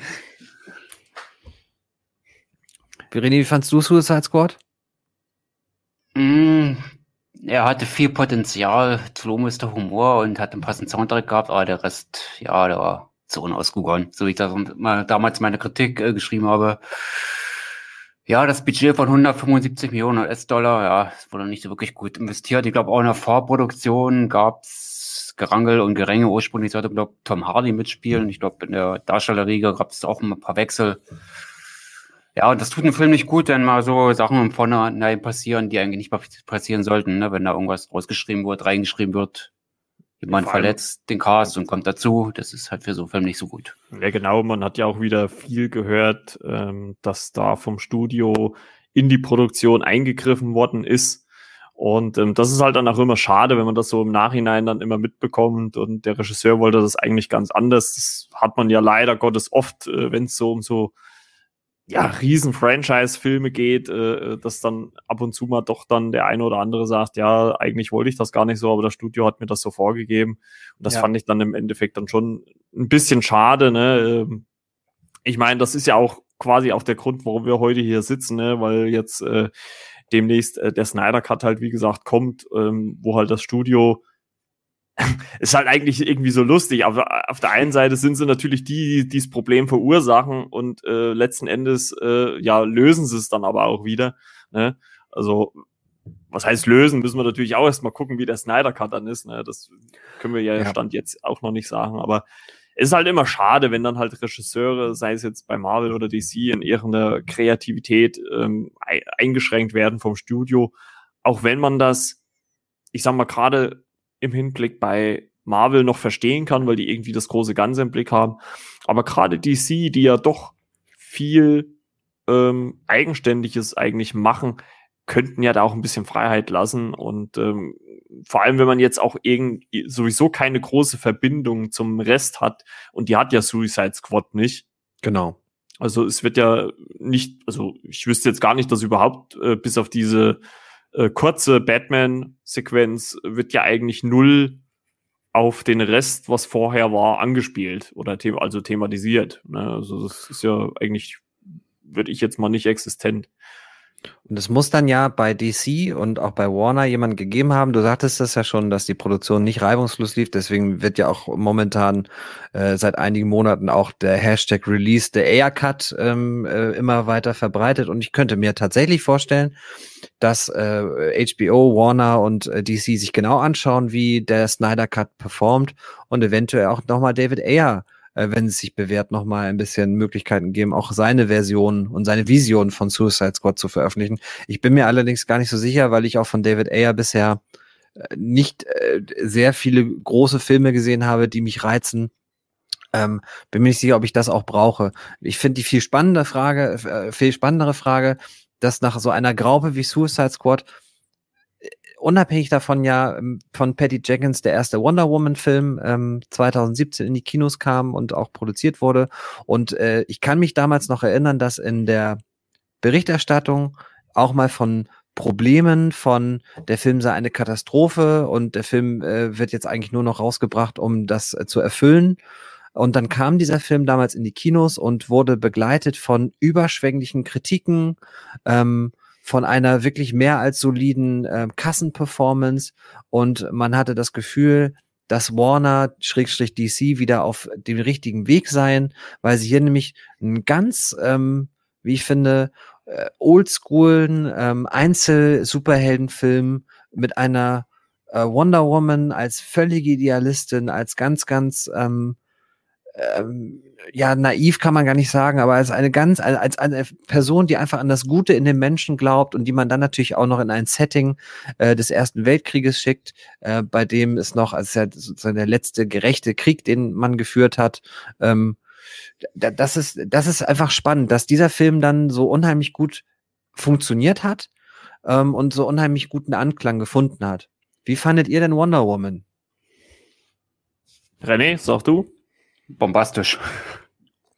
Aufgrund der Hellen von, äh, wie spricht man Wahl, äh, Gail Gadot natürlich unnachahmlich gespielt, ne? auch Patty Jenkins. Die Nebendarstellerin, diese Sekretärin und äh, dieser Humor, dieser in Szene der Straße, weiß ich gar nicht, das war glaube ich ja, in der Mitte ja, des ja. Films, das fand ich auch sehr interessant, auch umgesetzt. Lucy Davis, Lucy Davis. Ja, genau, wo man mal wieder schön schmunzeln konnte und ja, ich fand das einfach herrlich. Und mit der Chemie, äh, mit dem Chris Pine, ähm, wie hieß er im Film? Jetzt habe ich kurz den Namen Steve vergessen. Trevor. Steve, Steve Trevor. Trevor, er war Pilot, ja, genau. genau. Die Chemie zwischen den beiden hat unheimlich gut funktioniert, finde ich. Ja, auf jeden Fall, definitiv. Und also ich sag mal, das ist ja das, wo sich äh, äh bei Marvel viel drüber beschwert wird, wenn ein neuer Held eingeführt, ah, wieder so eine klassische Origin Story. Und bei Wonder Woman, finde ich, hat es halt einfach gezeigt im DC-Universum, wie es gemacht werden muss, wie es gemacht werden kann und wie es vor allem auch super funktioniert. Ne? Genau. Ne? Ähm, was ich wieder sehr charmant fand, äh, weil ich den Film jetzt auch nochmal äh, geschaut habe, ist, dass man halt auch gleich wieder auch Bezug auf den Vorgängerfilm genommen hat, weil man sieht nämlich zum Beispiel kurz am Anfang, wie äh, äh, Diana Prince in ähm, Frankreich, in Paris äh, ist und ein äh, äh, Koffer oder ein, ja doch, ein Koffer von Wayne Enterprises bekommt und wo ihr äh, Batman beziehungsweise Bruce Wayne das Original des äh, Fotos ähm, aus dem Ersten Weltkrieg äh, schickt und sie erzählt ja dann quasi so im Off, ja, äh, ich habe damals äh, an das Gute im Menschen geglaubt und so weiter und äh, dann äh, kommt man ja quasi in ihre Geschichte. Also sie erzählt uns ja quasi ihre Geschichte, weil sie halt auch Batman, glaube ich, äh, Batman, Bruce Wayne halt auch fragt, vielleicht erzählst du mir irgendwann mal deine Geschichte. Und äh, ja, stellvertretend äh, für ihr Erzählen sehen wir ja halt den Film mit ihr äh, im Ersten Weltkrieg. Und das muss ich halt auch sagen, dass das für mich auch super funktioniert hat. Man hat immer noch habe ich dann auch in den Credits gesehen, äh, äh, Zack Snyder war da immer noch Produzent mit. Ähm, man, ich finde, man hat es immer noch gemerkt in Stellen äh, teilweise, dass da Zack Snyder äh, mit an Bord war immer noch. Es gab doch recht viele Slow-Mos, muss man, also gab schon ein paar. Ja, aber ich glaube, da vertust du den, den Einfluss, den ein ausführender Produzent auf sowas hat. Das ja, schon, nee, also das nee, ist will schon ich, eher will, Second will, Unit. Will, will, ja, klar, will ich jetzt auch nicht, äh, äh aber äh, so, so Anleihen, sage ich jetzt mal, weil äh, Slomos macht ja Zack Snyder auch sehr gerne. Ne? Und äh, ist ja jetzt auch nichts Schlimmes, um Gottes Willen. Also ich fand es ja auch in, in, in den Momenten passend und, und Wonder Woman hat mir da in der Hinsicht auch super gut gefallen. Vor allem war es halt auch mal der erste Weltkrieg und nicht immer der zweite. Ne? Also der ist ja schon dreimal, der hat ja im Prinzip schon 30 Mal stattgefunden im Film, äh, der Zweite Weltkrieg, und dass man jetzt mal in den ersten geht. Und da muss ich halt auch wieder sagen, unabhängig davon, dass ich den Film jetzt kürzlich äh, zur Recherche nochmal gesehen habe, also eine Szene oder ja doch eine Szene, die mir da wirklich im Gedächtnis geblieben ist, ist diese äh, Szene, als ähm, Wonder Woman aus diesen äh, Geschützgraben quasi in das Niemandsland geht, also quasi äh, in die äh, Frontlinie zwischen äh, den Deutschen ähm, und den äh, Alliierten. Und äh, das, das fand ich beeindruckend, wie sie da so über das Feld drüber rennt. Und äh, das ist wirklich starke, starke Szene. Und halt auch mit einer gewissen Prise Humor. Also äh, René hat es ja schon angesprochen mit äh, dieser Assistentin von äh, Steve Trevor, die da auch immer so ich fand es so sie in Momenten so ein bisschen die die die äh, Darcy Lewis aus äh, äh Marvel so so also aus dem Marvel-Universum so das Gegenstück so ein bisschen davon, äh, weil sie halt dann auch manches so ein bisschen schnippisch äh, äh, kommentiert hat. Das fand ich ganz gut. Und was mir bei Wonder Woman auch am Ende gefallen hat, war, dass der ja eigentliche oder vermeintliche Bösewicht äh, gar nicht der war, sondern dass sich dann äh, jemand anderes äh, daraus äh, entpuppt hat. Und das, das hatte ich gar nicht mehr so im Blick, muss ich ganz ehrlich sagen. Also das hatte ich jetzt wirklich erst beim Rewatch nochmal gesehen. Da ich, ach, okay, das war ja gar nicht der. Das war ja dann doch der andere. Und das fand ich wirklich stark. Ähm, es gab natürlich dann auch wieder so ein, so ein Knallfinale, so ein, aber halt nicht so ausufernd, wie es bei äh, äh, Man of Steel äh, war. Ähm, ich fand es in dem Moment passend, äh, muss ich sagen.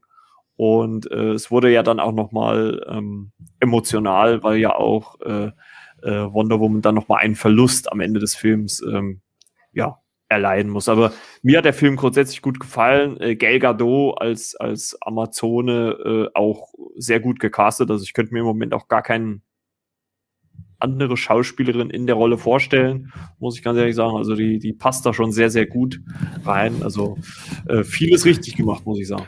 Das ist lustig. Ich könnte mir nämlich genau dein, von dir angesprochene Cat Dennings total gut als Wonder Woman vorstellen. Als Wonder Woman, okay. Ja, absolut. Ähm, aber dann hätten wir eine andere Art von Wonder Woman und auch eine andere Art von Film, die, äh, to be honest, ich bin nicht der größte Fan von Wonder Woman. Ich habe ähm, ich hab natürlich gesagt, dass Wonder Woman funktioniert ähm, und dass er oldschool ist. Mir ist er in Teilen einfach, ich fand ihn damals schon sehr, sehr gehypt und als ich ihn dann gesehen habe, habe ich den Hype auch letztendlich nicht ganz verstanden weil er schon ähm, äh, völlig richtig, eine klassische Origin Story. Wir erfahren die Hintergründe. Wir sind in Wonder Womans Heimat oder in Dianas Heimat, muss man ja eher sagen. Wir erfahren ein bisschen was über ihre Herkunft. Dann äh, kommt Steve Trevor auf die Bildfläche. Dann ähm, und dann, äh, sobald Wonder Woman oder Diana in die in die Realität, sag ich mal, oder in die in die in die Welt eingeführt wird, haben wir so eine klassische und nicht gerade sehr kreativ umgesetzte Fish out of Water Story. Ähm, ich gebe dir recht, dass da nochmal so ein Twist in Sachen Bösewicht ist. Ja, das, das war ganz gut gemacht. Aber letztendlich ist das ein solider Comicfilm oder solide Comicverfilmung für mich gewesen, der ich auch nie mehr als drei von fünf Punkten geben würde. Also ähm, vielleicht dreieinhalb, ähm, also so, ich wäre so bei sechseinhalb oder sieben Punkten. Ähm, ich bin nach wie vor tierisch überrascht, dass der Film damals so gezündet hat an der Kasse wie auch an der Kritik oder bei der Kritik.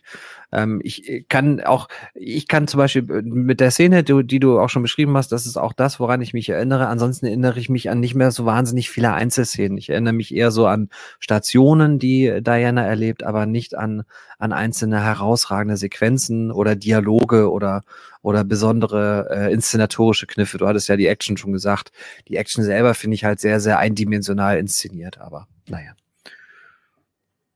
Ja, aber so, also ja, klar, also äh, herausragend ist halt immer auch immer äh, so eine Sache, aber ich fand ihn halt einfach solide. Es war su solide Superheldenkost und ähm, was für mich, und, und das, äh, da nehme ich jetzt auch mal die allgemeinen Bewertungen immer mal raus, äh, für mich zählt halt auch immer so der Unterhaltungsfaktor. Und wenn ich bei einem Film oder Serie spielt ja auch erstmal keine Rolle, wenn ich da nicht auf die Uhr gucke, äh, das hat, ist bei mir immer schon ein gutes Zeichen, sage ich jetzt mhm. mal. Und das, und das schafft der Film halt einfach. Ne? Also gerade jetzt bei dem Rewatch, ich habe den jetzt bestimmt schon, würde ich mal sagen, ein Jahr oder ein halbes Jahr, dreiviertel Jahr nicht mehr gesehen.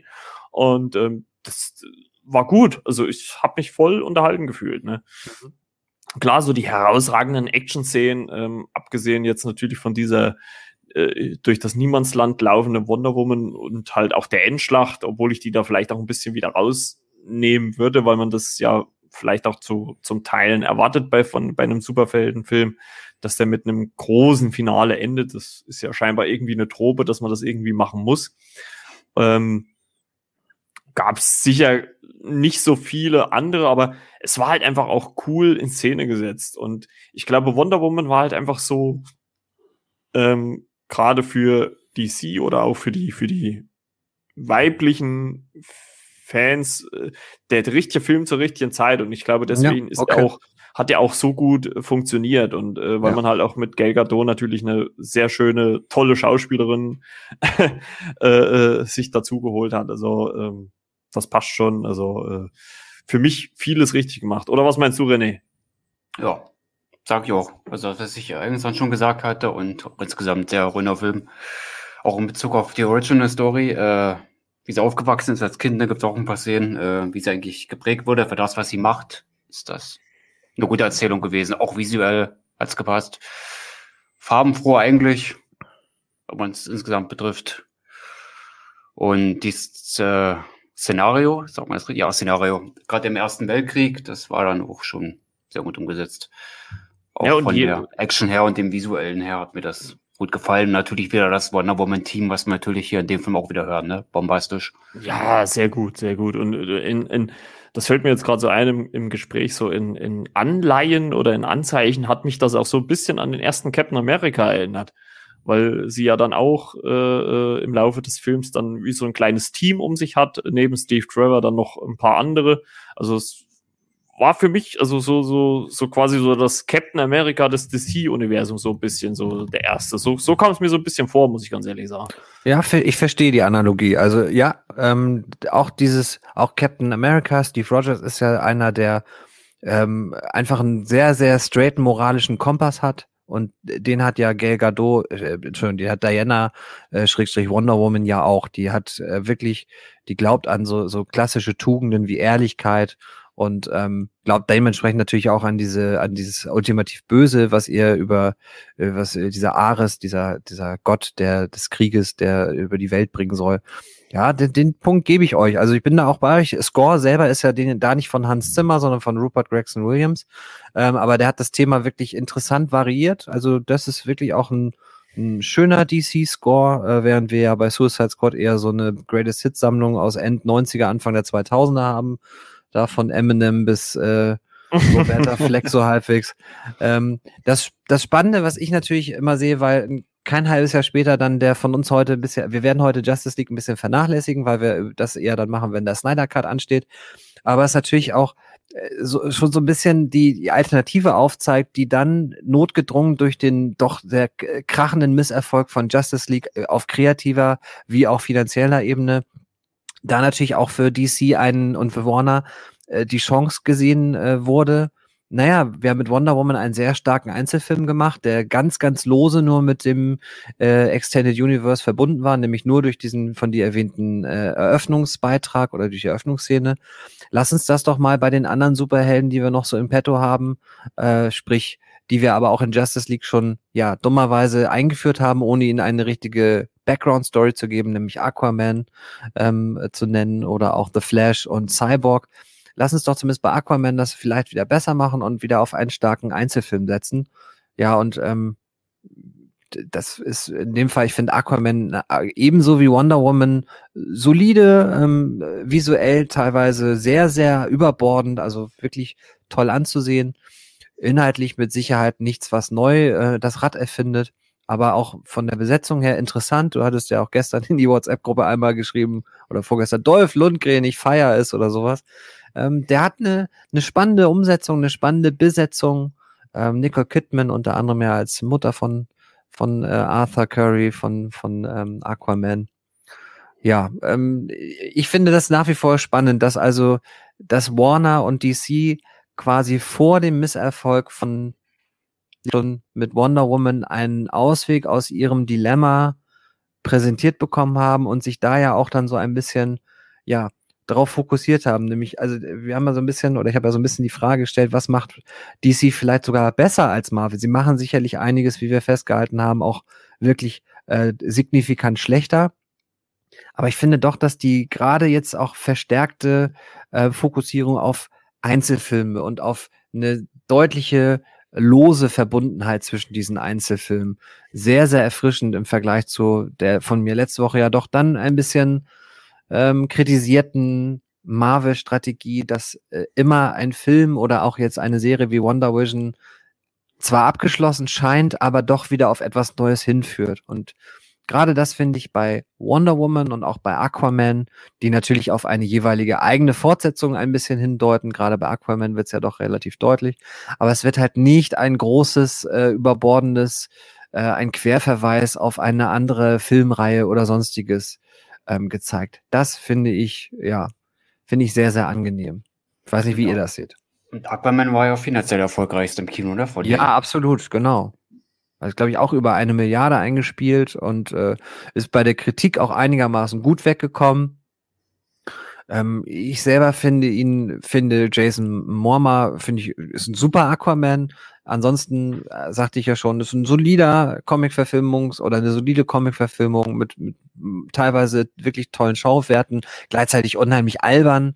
Ähm, nicht albern, also nicht albern, was den, nicht was den Witz angeht, aber es ist, wirkt halt vieles doch sehr, sehr albern. Gerade auch dieses Unterwasser-Setting äh, mit Atlantis und so weiter.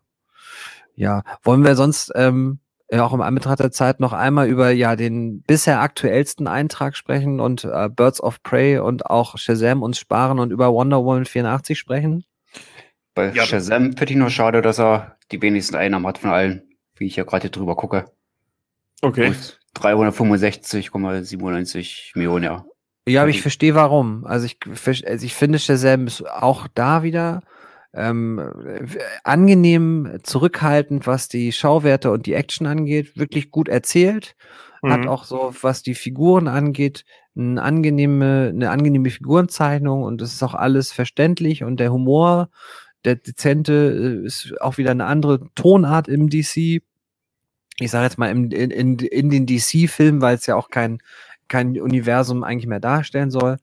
Aber ich fand jetzt auch Shazam keine, keine Revolution und auch ich hatte ja so ein bisschen das Gefühl, man würde so auf die, auf den Deadpool, äh, Deadpool-Zug so ein wenig aufspringen über die Humor- und Albernheitsschiene. Und dafür war er dann leider auch dann wieder nicht witzig genug und nicht albern genug. Das muss man auch dazu sagen. Das gehört, finde ich, dann auch zur Wahrheit. Ja, fand ich, äh, aber ich muss sagen, es, er hat sich jetzt äh, nicht zu ernst genommen. Ne? Also, äh, wie du schon gesagt hast, es hat ja so leichte, leichte Deadpool-Vibes. Äh, der Hauptcharakter äh, gespielt von äh, Zachary Levi, den man aus der Serie Chuck noch kennt. Genau. Ähm, ist ja der Hauptdarsteller und ähm, also zumindest der Shazam in der, in der Serie. Sag meine Namen.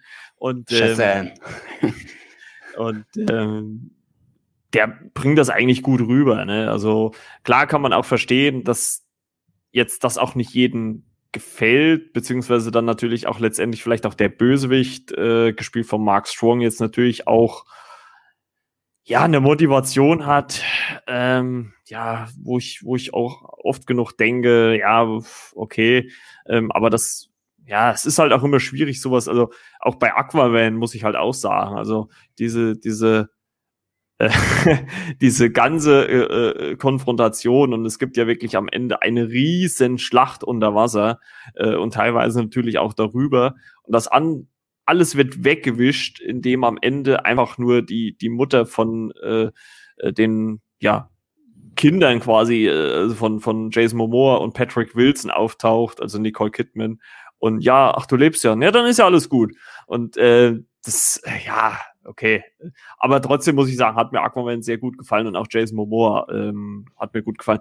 Eine kurze Frage vielleicht dazu nochmal an euch beide. Ich will es jetzt gar nicht ausufern lassen, aber ähm, äh, Amber Hart, die ja die Mera spielt, äh, ist ja durch die Trennung von Johnny Depp so ein bisschen in Verruf geraten. Und da kam ja jetzt ähm, ja immer mehr Forderungen, sie ebenfalls wie bei äh, Gina Carano aus ähm, The Mandalorian aus dem Projekt zu streichen. Wie steht ihr dazu?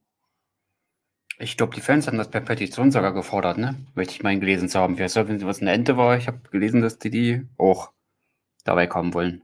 Also, was die Fans der Macht ergreifen wollen, dass sie da quasi auch aus Aquaman 2 rausgeschrieben wird. Ja. Wie, wie, wie Eben. findest du das, René? Also wärst du da dafür oder, oder eher dagegen? Oder? Also ich finde, man sollte äh, auch in Hollywood berufliches vom Privaten trennen, ne? Und was da im Privaten läuft, das kann ja wirklich niemand beurteilen eigentlich. Dass das, das so sehr da so vermischt wird. Klar mögen die alle ihre Beweggründe haben und vielleicht fehlt es irgendwo an Prof- Professionalität, dass da alles so sehr nach außen dringt, aber ich finde, das sollte man schon klar trennen. Also das eine, was da im Privaten passiert, das hat ja mit dem Beruflichen nichts zu tun. Also ist zumindest meine Meinung dazu. Ja. Was meinst du, Timo?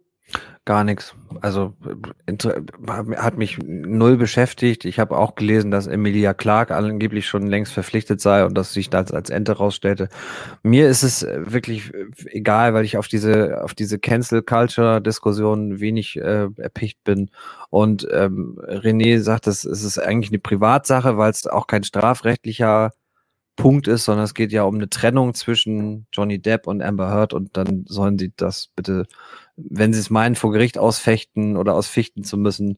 Johnny Depp hat es ja auch schon seine Beteiligung am nächsten Fluch der Karibik gekostet. Also, ja, Mai. Ist immer schade, wenn, wenn äh, sowas so auseinandergehen muss, aber ich habe da ansonsten eigentlich gar keine Meinung zu. Hm. Ja, also ist, ich, ich sage einfach auch, also ich sehe es auch einfach so wie René, dass man das einfach auch trennen äh, muss irgendwo. Ne? Ich meine, ich finde halt auch immer, dass das auch wieder eine Sache ist, wo man von Fall zu Fall entscheiden muss. Äh, klar, wenn es jetzt natürlich irgendwas sehr, sehr krasses ist, was, was da passiert, ähm, dass, dass man da vielleicht auch gewisse Studios verstehen kann, die dann sagen, "Hm, naja, damit wollen wir nicht in Verbindung gebracht werden. Aber letzten Endes spielt ja auch der Schauspieler sich nicht selbst in diesen Produktionen, sondern er spielt ja eine Rolle. Und äh, ja, wer weiß, was viele andere hinter verschlossenen Türen machen und nach außen hin sind sie die Strahlemänner. Ähm, deswegen, also ich finde auch, dass man sie ruhig äh, drinnen lassen könnte. Also ich hoffe auch nicht, dass sie rausgeschrieben wird, weil ich fand da eigentlich auch so die Konstellation mit ihr und Jason Momoa ziemlich gut äh, in Aquaman. Und äh, ja, das äh, ist auch meine Meinung dazu.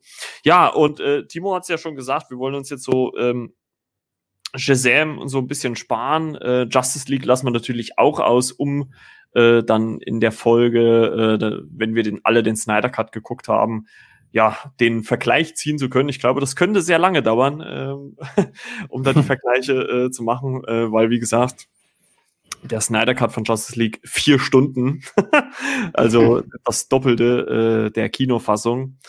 Und äh, da sind wir wirklich mal sehr, sehr gespannt. Ja, wir wollen jetzt noch mal auf den ja jüngsten oder bis dato jüngsten Eintrag. Also wenn ihr die Folge hört, äh, gibt's wahrscheinlich sogar schon den noch jüngeren Eintrag, äh, beziehungsweise das Update äh, quasi von Justice League. Ähm, ja, Wonder Woman 1984. Äh, Fortsetzung. Äh, Regisseurin ist die gleiche, Patty Jenkins, Hauptdarstellerin natürlich auch äh, zurückgekehrt, Gal Gadot. Und ähm, ja, wir haben uns alle drei, glaube ich, noch nie die Meinung zu dem Film gesagt. Ne? Gegeigt. Also, gegeigt. ja, wir haben uns noch nicht die Meinung gegeigt. Ähm, ich muss auch sagen, ich habe mir erst auch kürzlich äh, über Sky Ticket äh, nachgeholt. Und äh, ja, weil ich mir den auch, also er ist ja im Prinzip seit, seit wann ist er jetzt auf Sky? Seit, Seit März. Nee, seit- Quatsch, seit März schon. Seit ähm, Januar, ne? Ja, müsste entweder Ende Januar oder ja, Anfang ja, Februar. ja, ja, irgendwie sowas, ja. Februar Also- ungefähr. Ach so, okay. Ja, also äh, könnt ihr über Sky äh, Ticket äh, gucken und ähm, kostet auch nur 10 Euro im Monat. Also wenn ihr nur den Film oder vielleicht noch ein, zwei andere gucken wollt, äh, lohnt sich das auf jeden Fall. Ja, also Wonder Woman 84 hatte mich ja schon so ein bisschen gehypt, äh, weil natürlich äh, die äh, Zahl meines äh, Geburtsjahres damit äh, inbegriffen ist, 84.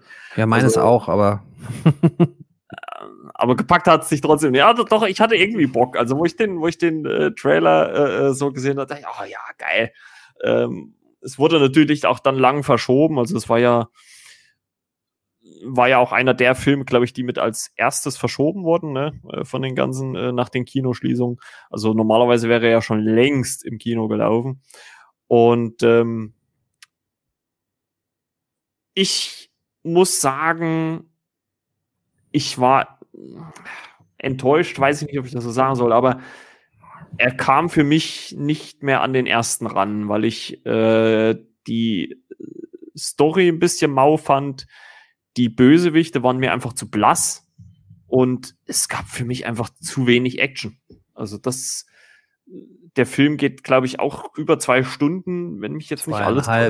Zweieinhalb Stunden und ich muss wirklich sagen, so gern ich natürlich auch äh, äh, Wonder, äh, Gal Gadot zugucke, wie sie da durch die Welt rennt, aber es, es weiß nicht, es passierte mir einfach viel zu wenig. Also ich weiß nicht, wie ging es denn euch dabei, äh, Timo? Soll ich anfangen? Ja, mach nur. Ähm, ja, also du sagtest schon den Zeitaspekt. Er geht zweieinhalb Stunden und ich finde, man spürt auch, dass er zweieinhalb Stunden geht, weil er wirklich sich zieht. Ich habe den Film ja schon ähm, um den Jahreswechsel herum gesehen und konnte ihn im Original schauen und ähm, habe dann sehr lange mit mir gerungen, ob ich da schon deutlich meine Meinung zu sage, denn auch ich war, ich sag mal so, milde enttäuscht, weil ich äh, den ersten Teil ja nicht so stark fand wie viele andere, konnte ich jetzt nicht komplett ähm, enttäuscht werden, aber fand ihn schon auch ähm, deutlich schwächer als den ersten Teil und auch als Film an sich ähm, ja nicht besonders herausragend. Mein größtes Problem ist eigentlich, ähm, äh, sind zwei, drei Dinge. Ich finde auch, dass zumindest der äh, Kristen Wick Part, also ähm, Barbara, die dann ja später, äh, übrigens wäre Spoilern auch heftig für Wonder Woman 84. Spoiler. Sollte, genau, wer den, wer den, Film jetzt noch nicht gesehen hat, sollte definitiv jetzt die Folge ausmachen, erstmal den Film gucken und dann darf er wieder reinhören oder sie ähm, liebe HörerInnen. Ähm, ich finde, die Figur Barbara ist, ist äh, ja das übliche, dieses Spiegelbild des, des Guten äh, und wird dann zur, zur Bösewichtin. Fand ich sehr blass, ähm, hat mir erzählerisch nichts gegeben. Ich fand Pedro Pascal so als äh, Donald Trump Lookalike ähm, und auch von der Haltung her so als typischer 80er äh, Gear ist gut Gordon Gecko Typ, der allerdings eigentlich ein Verlierer ist und äh, nur durch diese, ja, durch das Plot-Device, äh, nämlich diesen ja, Wunschstein oder dieses Artefakt zu seiner Macht und zu seinen, zu seinen, ähm, zu seinem Reichtum gelangt und dadurch da in große Probleme gerät. Die Figur fand ich noch interessant auch erzählt. Ähm, die hatte auch eine gewisse Tiefe. Die hat natürlich ja. auch mal keine Superkräfte, was auch mal ganz angenehm ist.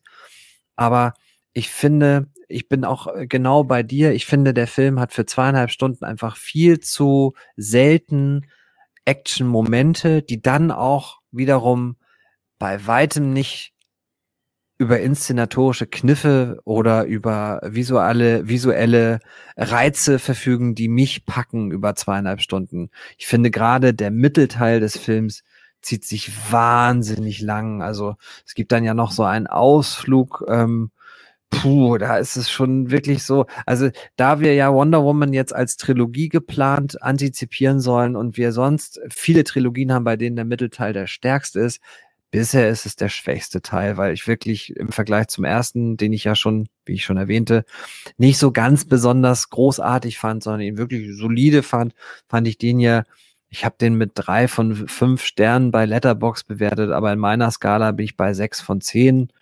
Ähm, es vergeht halt wirklich, ich habe das auch im Fazit gesagt, die zweieinhalb Stunden vergehen halt teilweise nicht im Flug, sondern es zieht sich dann schon mal.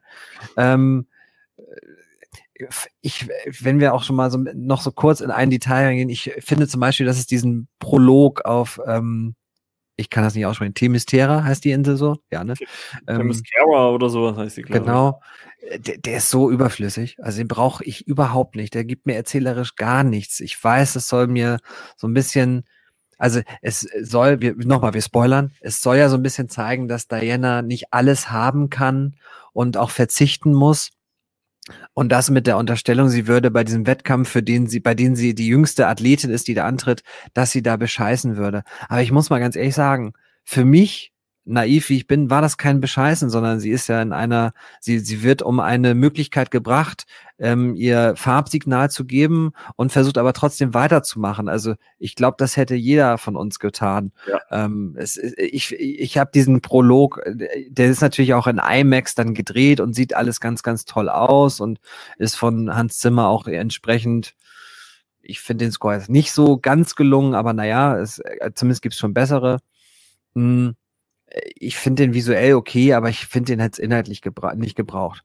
Ja, und dann ähm, haben wir ja doch im, auch im Mittelteil ähm, fast das gleiche Fish out of water Ding wie beim ersten Teil, nur halt umgedreht. Aber dafür kann, dazu kann René ja vielleicht was sagen, ähm, was denn noch den, einen der vielen Kniffe, die aber schon im Marketing ja auch verraten wurden, ähm, was, was diesen Kniff angeht.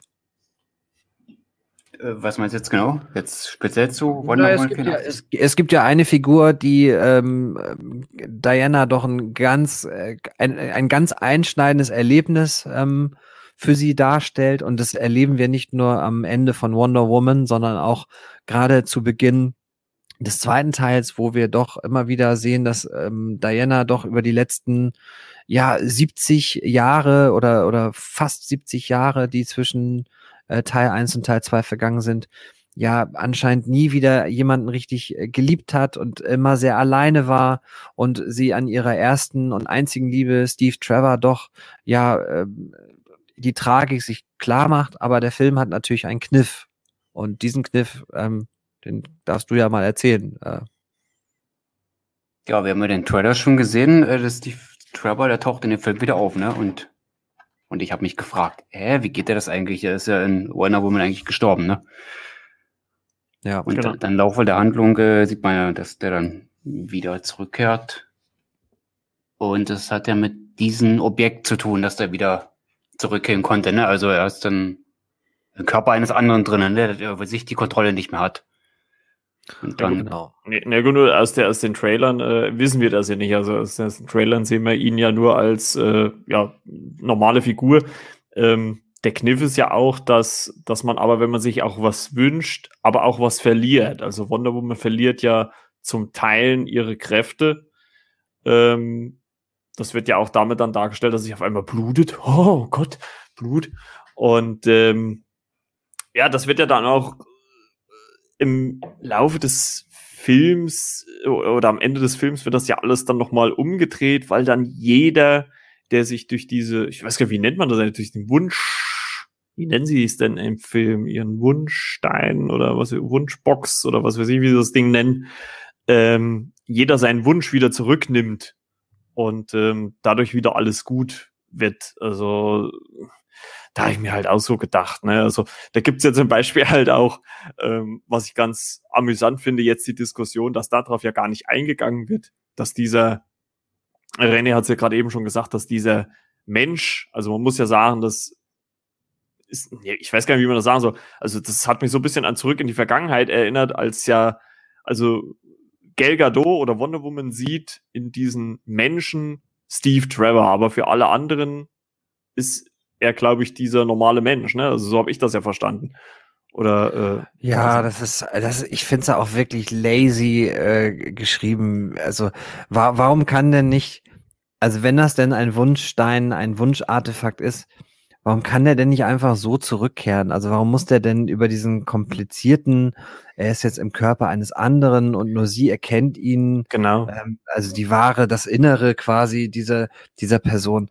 Das fand ich wirklich ja, also ich muss auch beim ersten Mal wirklich zurückspulen, ob ich was verpasst hatte. Ja. Und ähm, äh, ich war wirklich nicht enttäuscht, aber ich fand das wirklich, das fand ich dann überflüssig. Also ich hätte es dann gekauft, wenn äh, Steve Trevor auf einmal da auf der Bildfläche erschienen wäre, wie auch ja, immer. Genau. Aber so wie es gemacht wurde, fand ich es fand ich's merkwürdig und auch überhaupt nicht stimmig. Also pa pa passte für mich nicht in den doch dann ja eher Fantasy-Plot mit einem Artefakt, was einem die Wünsche, äh, wenn man es berührt und wenn man sich etwas wünscht, dass es die Wünsche erfüllt.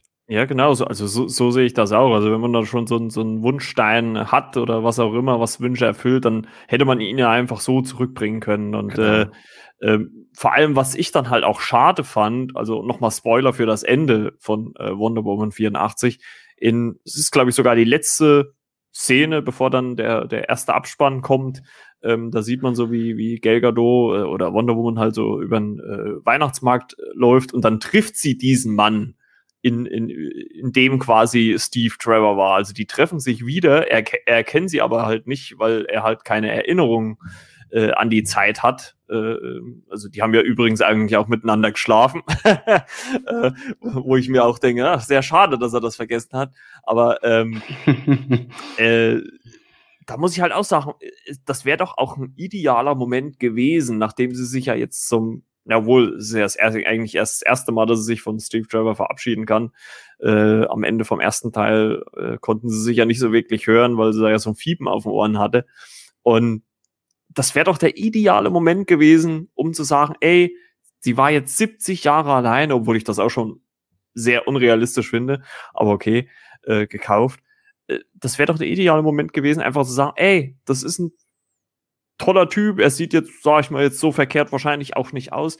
Die hätten, da hätte doch, ich meine, klar hätten die jetzt nicht gleich heiraten müssen, aber und wenn sie irgendwie gesagt, hey, äh, haben sie, haben sie Bock auf einen Kaffee oder sowas, und da wäre es doch gut gewesen, dann hätte man da sagen können, ey, das, für sie geht das Leben auch weiter, ne? Also das, das kann mir doch jetzt keiner erzählen, äh, wenn sie tausende von Jahren alt wird, dass sie, ja, sie hat einmal mit einem Mann geschlafen im Ersten Weltkrieg und das war's. Also, oder na gut, jetzt zweimal nochmal 1984, aber das ist ja eine, wieder eine andere Geschichte.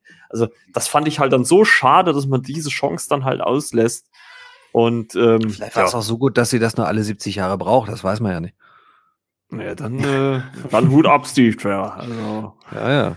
Es ist Chris, es ist Chris Pine, also es ja, ist schon, ist schon ist Beefcake, das darf man nicht ist, vergessen. Ist, ist, ist, ja auch Pilot. Ne? Ja, genau. Ne? Piloten sind ja eh immer. Ne? Ja, der will doch Weltraum, also der ist überall sehr schön.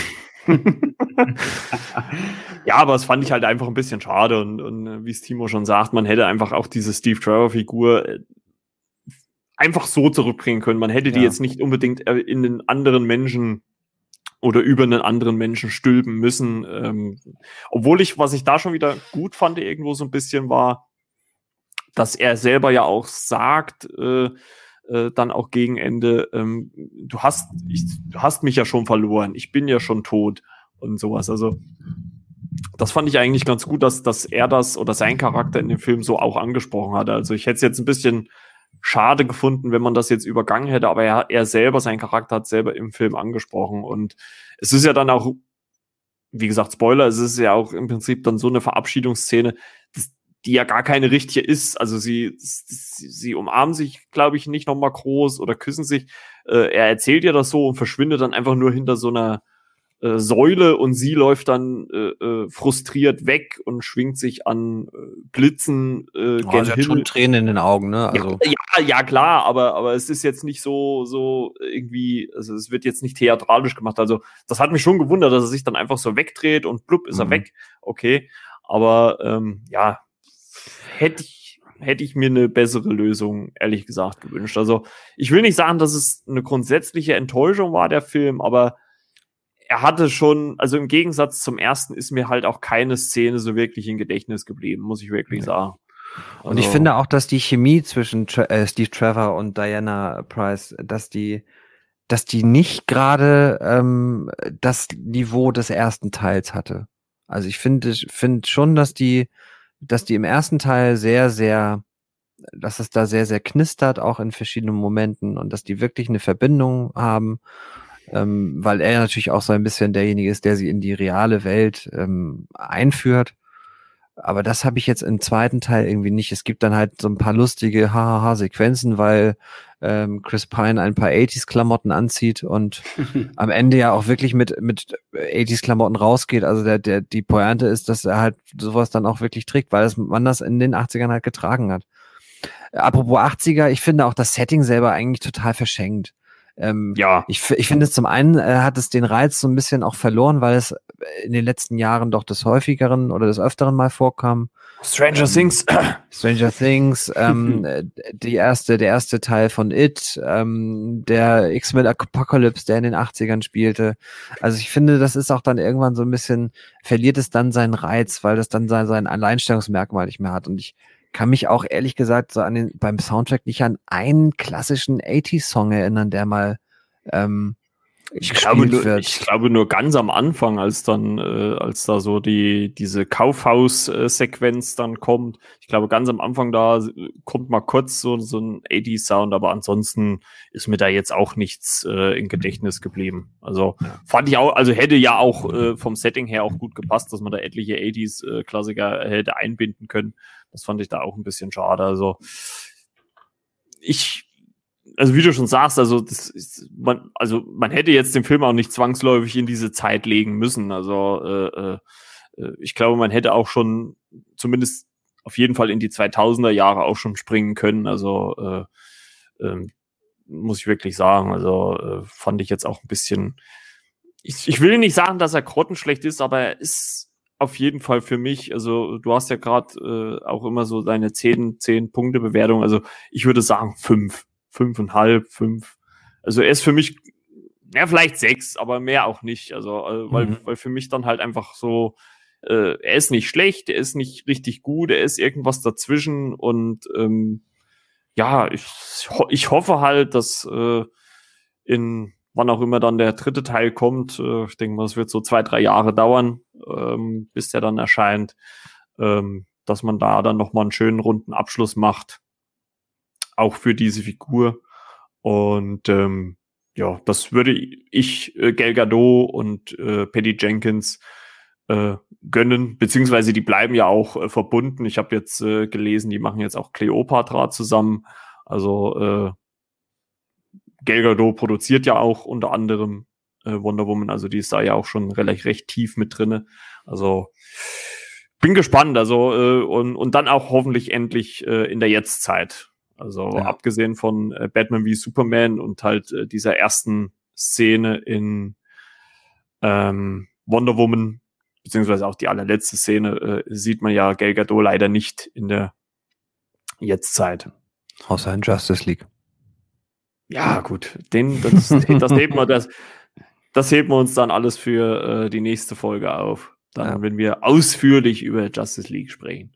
Ja, also ich gebe dem Film wirklich auch ähm, äh, so was, was ich so als Stärke auch in der Kritik gesagt habe. Es ist, ich finde zwar die Beziehung zwischen Steve und ihr nicht mehr ganz so reizvoll umgesetzt, aber es ist schon so, dass gerade die, die von dir angesprochene Szene mit dem, mit dem Loslassen doch schon so einen wirklich emotionalen Punch hat und dass dann auch schon bei Diana so eine Entwicklung auch stattfindet und äh, die finde ich dann auch recht gut umgesetzt. Ähm, ich gebe dem Film auch wirklich, ähm, ich finde, Petro Pascal spielt wunderbar. Ähm, von schmierig bis verzweifelt ist da wirklich, sind da viele Nuancen dabei. Das mochte ich sehr gerne sehen. Ähm, der Film an sich, man freut sich momentan einfach über neue Filmkost, die auch ähm, nicht nur Direct-to-Video ist, sondern dass es einfach auch mal ein großer Film wieder ist, der auch nicht unbedingt gleich von Netflix mitproduziert wird. Wir haben ja auch schon über die Schwächen äh, von Netflix Eigenproduktion gesprochen, sondern es ist einfach mal wieder, es ist mal wieder großes Kino. Wir kriegen es halt bei ohne Schleichwerbung, wir kriegen es halt momentan als deutsche Nutzer bei Sky wenn wir dort ein Abo oder uns ein Ticket kaufen für einen Monat, haben wir es halt mit drin. Lohnt sich dann einfach auch in diesem Monat, weil dann noch der Snyder Cut rauskommt.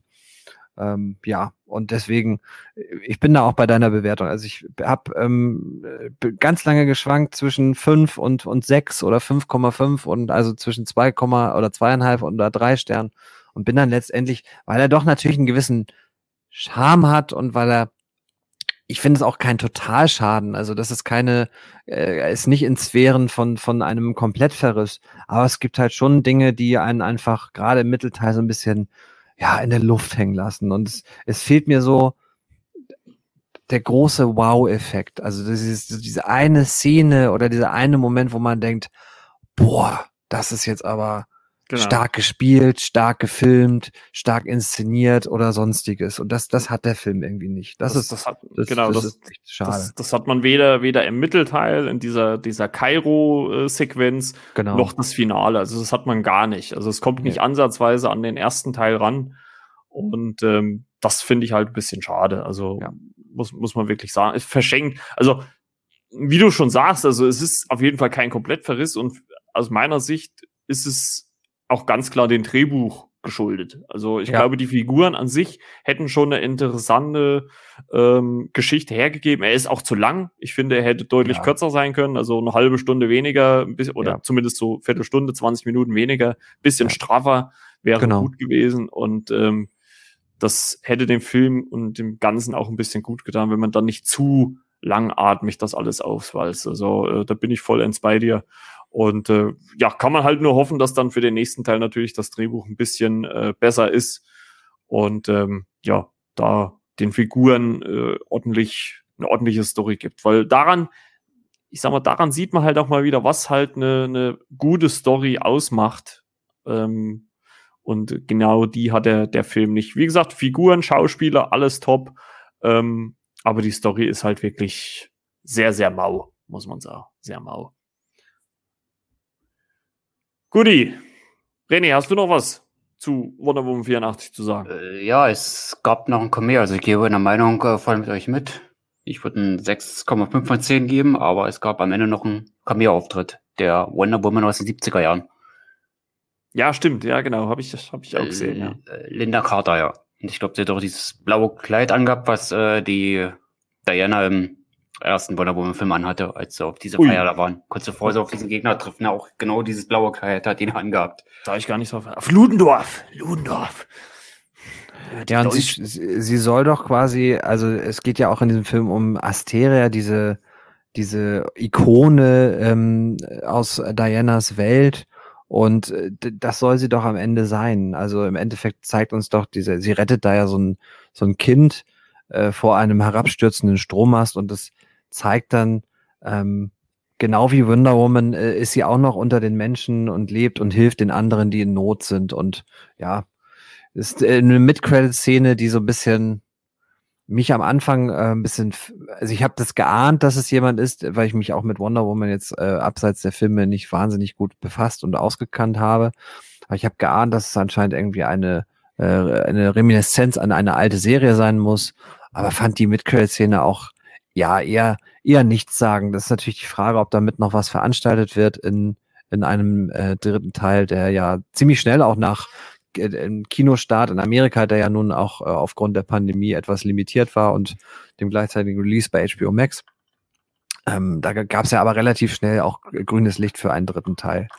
Ne, da haben wir dann also auch, um das vielleicht ein bisschen abzubinden, haben wir dann, äh, sieht man dann, dass DC und Warner so ein bisschen auch merken, äh, lasst uns auf das große Ganze vielleicht etwas verzichten und stattdessen lieber auf starke Einzelmarken und Einzelfranchises setzen. Ja, und ähm, dementsprechend hat man sich dazu entschieden, doch relativ äh, schnell grünes Licht für einen dritten Teil für Wonder Woman zu geben. Genau, also das sieht man ja auch ganz klar auch im, an, anhand von äh, dem neuen Batman, der jetzt äh, 2021 kommen soll mit Robert Pattinson, Pattinson. Das ist ja auch wieder eine komplett andere Facette oder eine komplett andere Darstellung von Batman, als, sie, als wir sie aus ähm, den Nolan-Batman-Filmen oder auch jetzt aus äh, Batman wie Superman sehen oder kennen. Genau. Gesagt, ne? Also The Flash wird dann noch mal, glaube ich, was ganz Besonderes werden mit den. Oh ja. Mit der mit der Flashpoint-Verfilmung. Also was man da alles hört, äh, also da hat man ja irgendwie so das Gefühl, Timo, ich glaube, du hast das auch schon mal angesprochen, dass sich da irgendwie Marvel und DC irgendwie gefühlt gegenseitig übertrumpfen wollen mit, äh, äh, ja, wen wir alles in die Filme einbauen. Also mhm. da soll ja äh, Michael Keaton soll zurückkehren, Ben Affleck soll zurückkehren. Ähm, natürlich, je nachdem, man weiß natürlich ja nicht, wie groß die Rollen ausfallen. Also bei manchen kann ich mir auch gut vorstellen, dass das wahrscheinlich auch über ein Cameo gar nicht hinausgeht. Aber ähm, was also ist schon sehr, sehr, sehr ambitioniert, äh, ist ja der Regisseur von S, ne, von der Neuauflage von S, Andrea Moschetti. Genau. Äh, der das inszeniert. Also kann man auch mal gespannt sein. Und vor allem, äh, ja, äh, wird es halt auch mal Zeit, ne, dass der Flash-Film jetzt auch mal kommt. Also der ist ja, ja. auch schon gefühlt seit Ewigkeiten in der Mache. Ne? Ja. Gut, Freunde. Ja. Dann cool. hätten wir ja unser kleines, ja, quasi Warm-up zum Snyder Cut, äh, zum Justice League Snyder Cut. Ich sag nur noch Snyder Cut, äh, ja, hinter uns und äh, ja, an die Hörer oder Hörerinnen auch da draußen natürlich, ähm, sei gesagt, äh, wir machen, sobald wir alle drei den Snyder Cut äh, gesehen haben, wie gesagt, Release am 18.03. auf Sky, äh, könnt ihr euch holen, Sky Ticket, äh, keine Werbung. Ähm, für 10, ich glaube momentan für 10,99, man kriegt da 4 Euro Rabatt oder irgendwas. Und da könnt ihr euch den Film angucken. Ähm, ja, Donnerstag ist das ab 9 Uhr soll er verfügbar sein. Äh, ich habe es mal probiert, weil die Woche äh, gab es ja die Meldung in den USA, dass er, wenn man auf äh, Tom und Jerry äh, drücken würde, dass da der Snyder Cut kommt. ja, leider. Äh, okay. Leider hat, mitbekommen. leider hat das äh, hier in Deutschland nicht funktioniert. So sad. Aber naja. Sad. ähm, ja, deswegen werden wir zeitnah da äh, unsere Meinung, unseren Vergleich zur Justice League äh, dann auch machen. Und in der Hinblick oder in dem Hinblick müssen wir uns auch ein bisschen äh, korrigieren, weil wir wollten eigentlich ja auch äh, Recaps zu Falcon in the Winter Soldier machen. Und äh, da werden wir die erste Folge jetzt mal skippen und quasi eine Woche später über die ersten zwei Folgen reden. Ähm, macht vielleicht auch ein bisschen mehr Sinn, ähm, weil da vielleicht nicht ganz so viel Easter Eggs drin sind wie in WandaVision. Und ähm, deswegen verzeiht uns das bitte. Aber dafür sind wir äh, sehr aktuell mit dem Snyder Cut bei euch. Und äh, ich hoffe, euch gefällt das. Und an dieser Stelle möchte ich auch noch mal allen da draußen sagen, die sich die Folgen jede Woche anhören. Äh, vielen, vielen Dank fürs Einschalten. Abonniert auch äh, den Podcast natürlich in den Podcast-Apps eures eurer Vertrauens äh, oder wie es Timo auch in der letzten Folge gesagt hat, äh, aber, ähm, bewertet ihn, wo es halt geht. Ich glaube, in der bei Apple Podcast kann man ihn bewerten oder halt auch in der Podcast Addicted App ähm, könnt ihr eine Bewertung abgeben. Das hilft uns auch ein bisschen in den Charts nach oben zu kommen. Ähm, ich habe es die Woche auch bei uns in unsere kleine Gruppe geschickt. Zwischenzeitlich äh, war ich wirklich sehr erstaunt. Zwischenzeitlich bei Apple Podcasts äh, in den äh, Bereich TV-Rezension auf Platz 7. Boah, also das war schon wirklich äh, stark. Ähm, danke, danke dafür, für euren Support da draußen. Und äh, ja, ich würde sagen, das äh, war's für die Folge. Ne? Äh, ich bedanke mich bei Timo. Schön, dass du wieder mit dabei warst, auch wenn es ja bitte gerne. ja, hat aber echt Spaß gemacht, weil das auch, wir haben ja auch wirklich äh, versucht, so über mit einem Musanritt einmal ähm, DC abzuhandeln, um dann äh, in einer der nächsten äh, Folgen über den Justice League sprechen zu können. Und ich hoffe, den HörerInnen hat es ein bisschen Spaß gemacht. Ach, ich denke schon. Und äh, natürlich auch äh, danke, René, dass du wieder mit am Start warst. Sehr gerne. Den Redeanteil hat natürlich Timo gehabt, ne? Weil ich war ja. jetzt nicht auf dem neuesten Stand mit den Kritiken. Ich war ja bloß bis Suicide Squad, deshalb hatte ich ein bisschen Schwierigkeiten gehabt. Ich musste so ein bisschen quer recherchieren, deshalb war ich heute etwas zurückhaltender, aber es wird sich dann beim Snyder Cut, denke ich mal, etwas ändern. Ja, beim, beim, beim Snyder Cut werde ich dann Timo und seinen Monologen versuchen, ein bisschen einzubremsen spätestens so nach zehn Minuten mal sagen, äh, Timo, wir sind auch noch da. Können wir auch mal was sagen. Oder wir provozieren ihn dann und sagen, Timo, jetzt sag mal was. Oder, oder, oder du kannst ja auch einfach den Hahn abdrehen, das geht ja auch. Nein, das machen wir nicht. Jetzt kommt Timo auf die stille Treppe. ja, aber ich, ja. ich hoffe, die HörerInnen wissen, worauf sie sich einlassen. Wir haben es ja mal geschafft, aus einer halbstündigen Wonder Vision Folge knapp eineinhalb Stunden zu reden. Der Snyder Cut geht vier Stunden. Äh, ihr solltet für das Wochenende dann nichts einplanen, wenn ihr unseren 8-Stunden-Podcast hört. Viel have fun. Ja, vor allem, wenn, wenn man, wenn man äh, die Grundlage aus deiner These, aus dem, aus dem Vorgespräch oder aus deinen Infos aus dem Vorgespräch, äh, wo du ja gesagt hast, dass die Kinofassung, äh, beziehungsweise dass der Snyder Cut keine Szenen der Kinofassung oder nur Teile der Kinofassung enthält, äh, müssten wir wahrscheinlich grob vielleicht noch mal eine Stunde draufrechnen. Ja, also ich habe ich hab's ja ich hab's ja ich hab's ja eigentlich richtig erzählt, aber dann die falsche Konklusion. Also, der Snyder Cut oder Zack Snyders Justice League wird keine wird natürlich äh, von der Kinoversion etwas haben, aber keine Szenen, die Josh Whedon gedreht hat. Das heißt, wir können schon uns darauf einstellen, dass wir verschiedene Sachen schon kennen aus der Kinofassung, aber nichts, was Josh, äh, was Josh Whedon nachgedreht hat. Und das finde ich spannend, weil das erklärt auch A, warum das nochmal 70 Millionen gekostet hat und B, warum das Ding einfach auch vier Stunden lang ist, weil wahrscheinlich nichts, was äh, bisher gedreht wurde, verschwendet wird, sondern einfach genommen wird. Ja, ich bin gespannt. Ich habe echt Bock, auch wenn das äh, wahrscheinlich zwei Abende kosten wird, diesen Film zu schauen, aber ich habe richtig, ich freue mich wie ein Schnitzel, hat man früher gesagt. Ja, ja, auf jeden Fall, auf jeden Fall. Nee, also muss ich auch sagen, also äh, da hat sich äh, der erste Monat hier Sky Ticket dann auf jeden Fall gelost, äh, gelohnt, wenn Absolut. man, diese, wenn man diese zwei Hochkaräter äh, auf äh, Sky äh, sehen kann. Also wirklich für 10,99 und äh, vor allem, wenn man auch auf das Jahr dann natürlich weiterblickt, was da vielleicht dann noch alles kommt mit Matrix, mit Dune, Ähm, Godzilla also, vs. Kong. Ja, also vorausgesetzt yeah. natürlich, der, der äh, Release-Rhythmus bleibt so bei. Ähm, so wie ich das verstanden habe, äh, will das Warner immer von Fall zu Fall unter, äh, entscheiden. Aber ich könnte mir schon gut vorstellen, äh, wenn äh, es hat ja jetzt bei Wonder Woman 84 und auch beim Snyder Cut wird es wahrscheinlich eh nicht funktionieren, dass da äh, Godzilla vs. Kong auch äh, auf Sky kommen wird. Also glaube ich, da kann man dafür schon fast die Hand dafür ins Feuer legen, dass das so passiert, weil äh, kinomäßig äh, könnte es noch ein bisschen dauern, bis das endlich wieder äh, praktikabel ist für die Kinos da draußen. Ne? Ja. Gut. In diesem Sinne, ich wünsche euch was. Eine schöne Woche für die HörerInnen und euch natürlich auch. Und wir schnacken dann demnächst über den Snyder Cut. So sieht's aus. Alles klar. Macht's gut, Timo. Macht's gut, René. Tschüss. Tschüss. Ciao.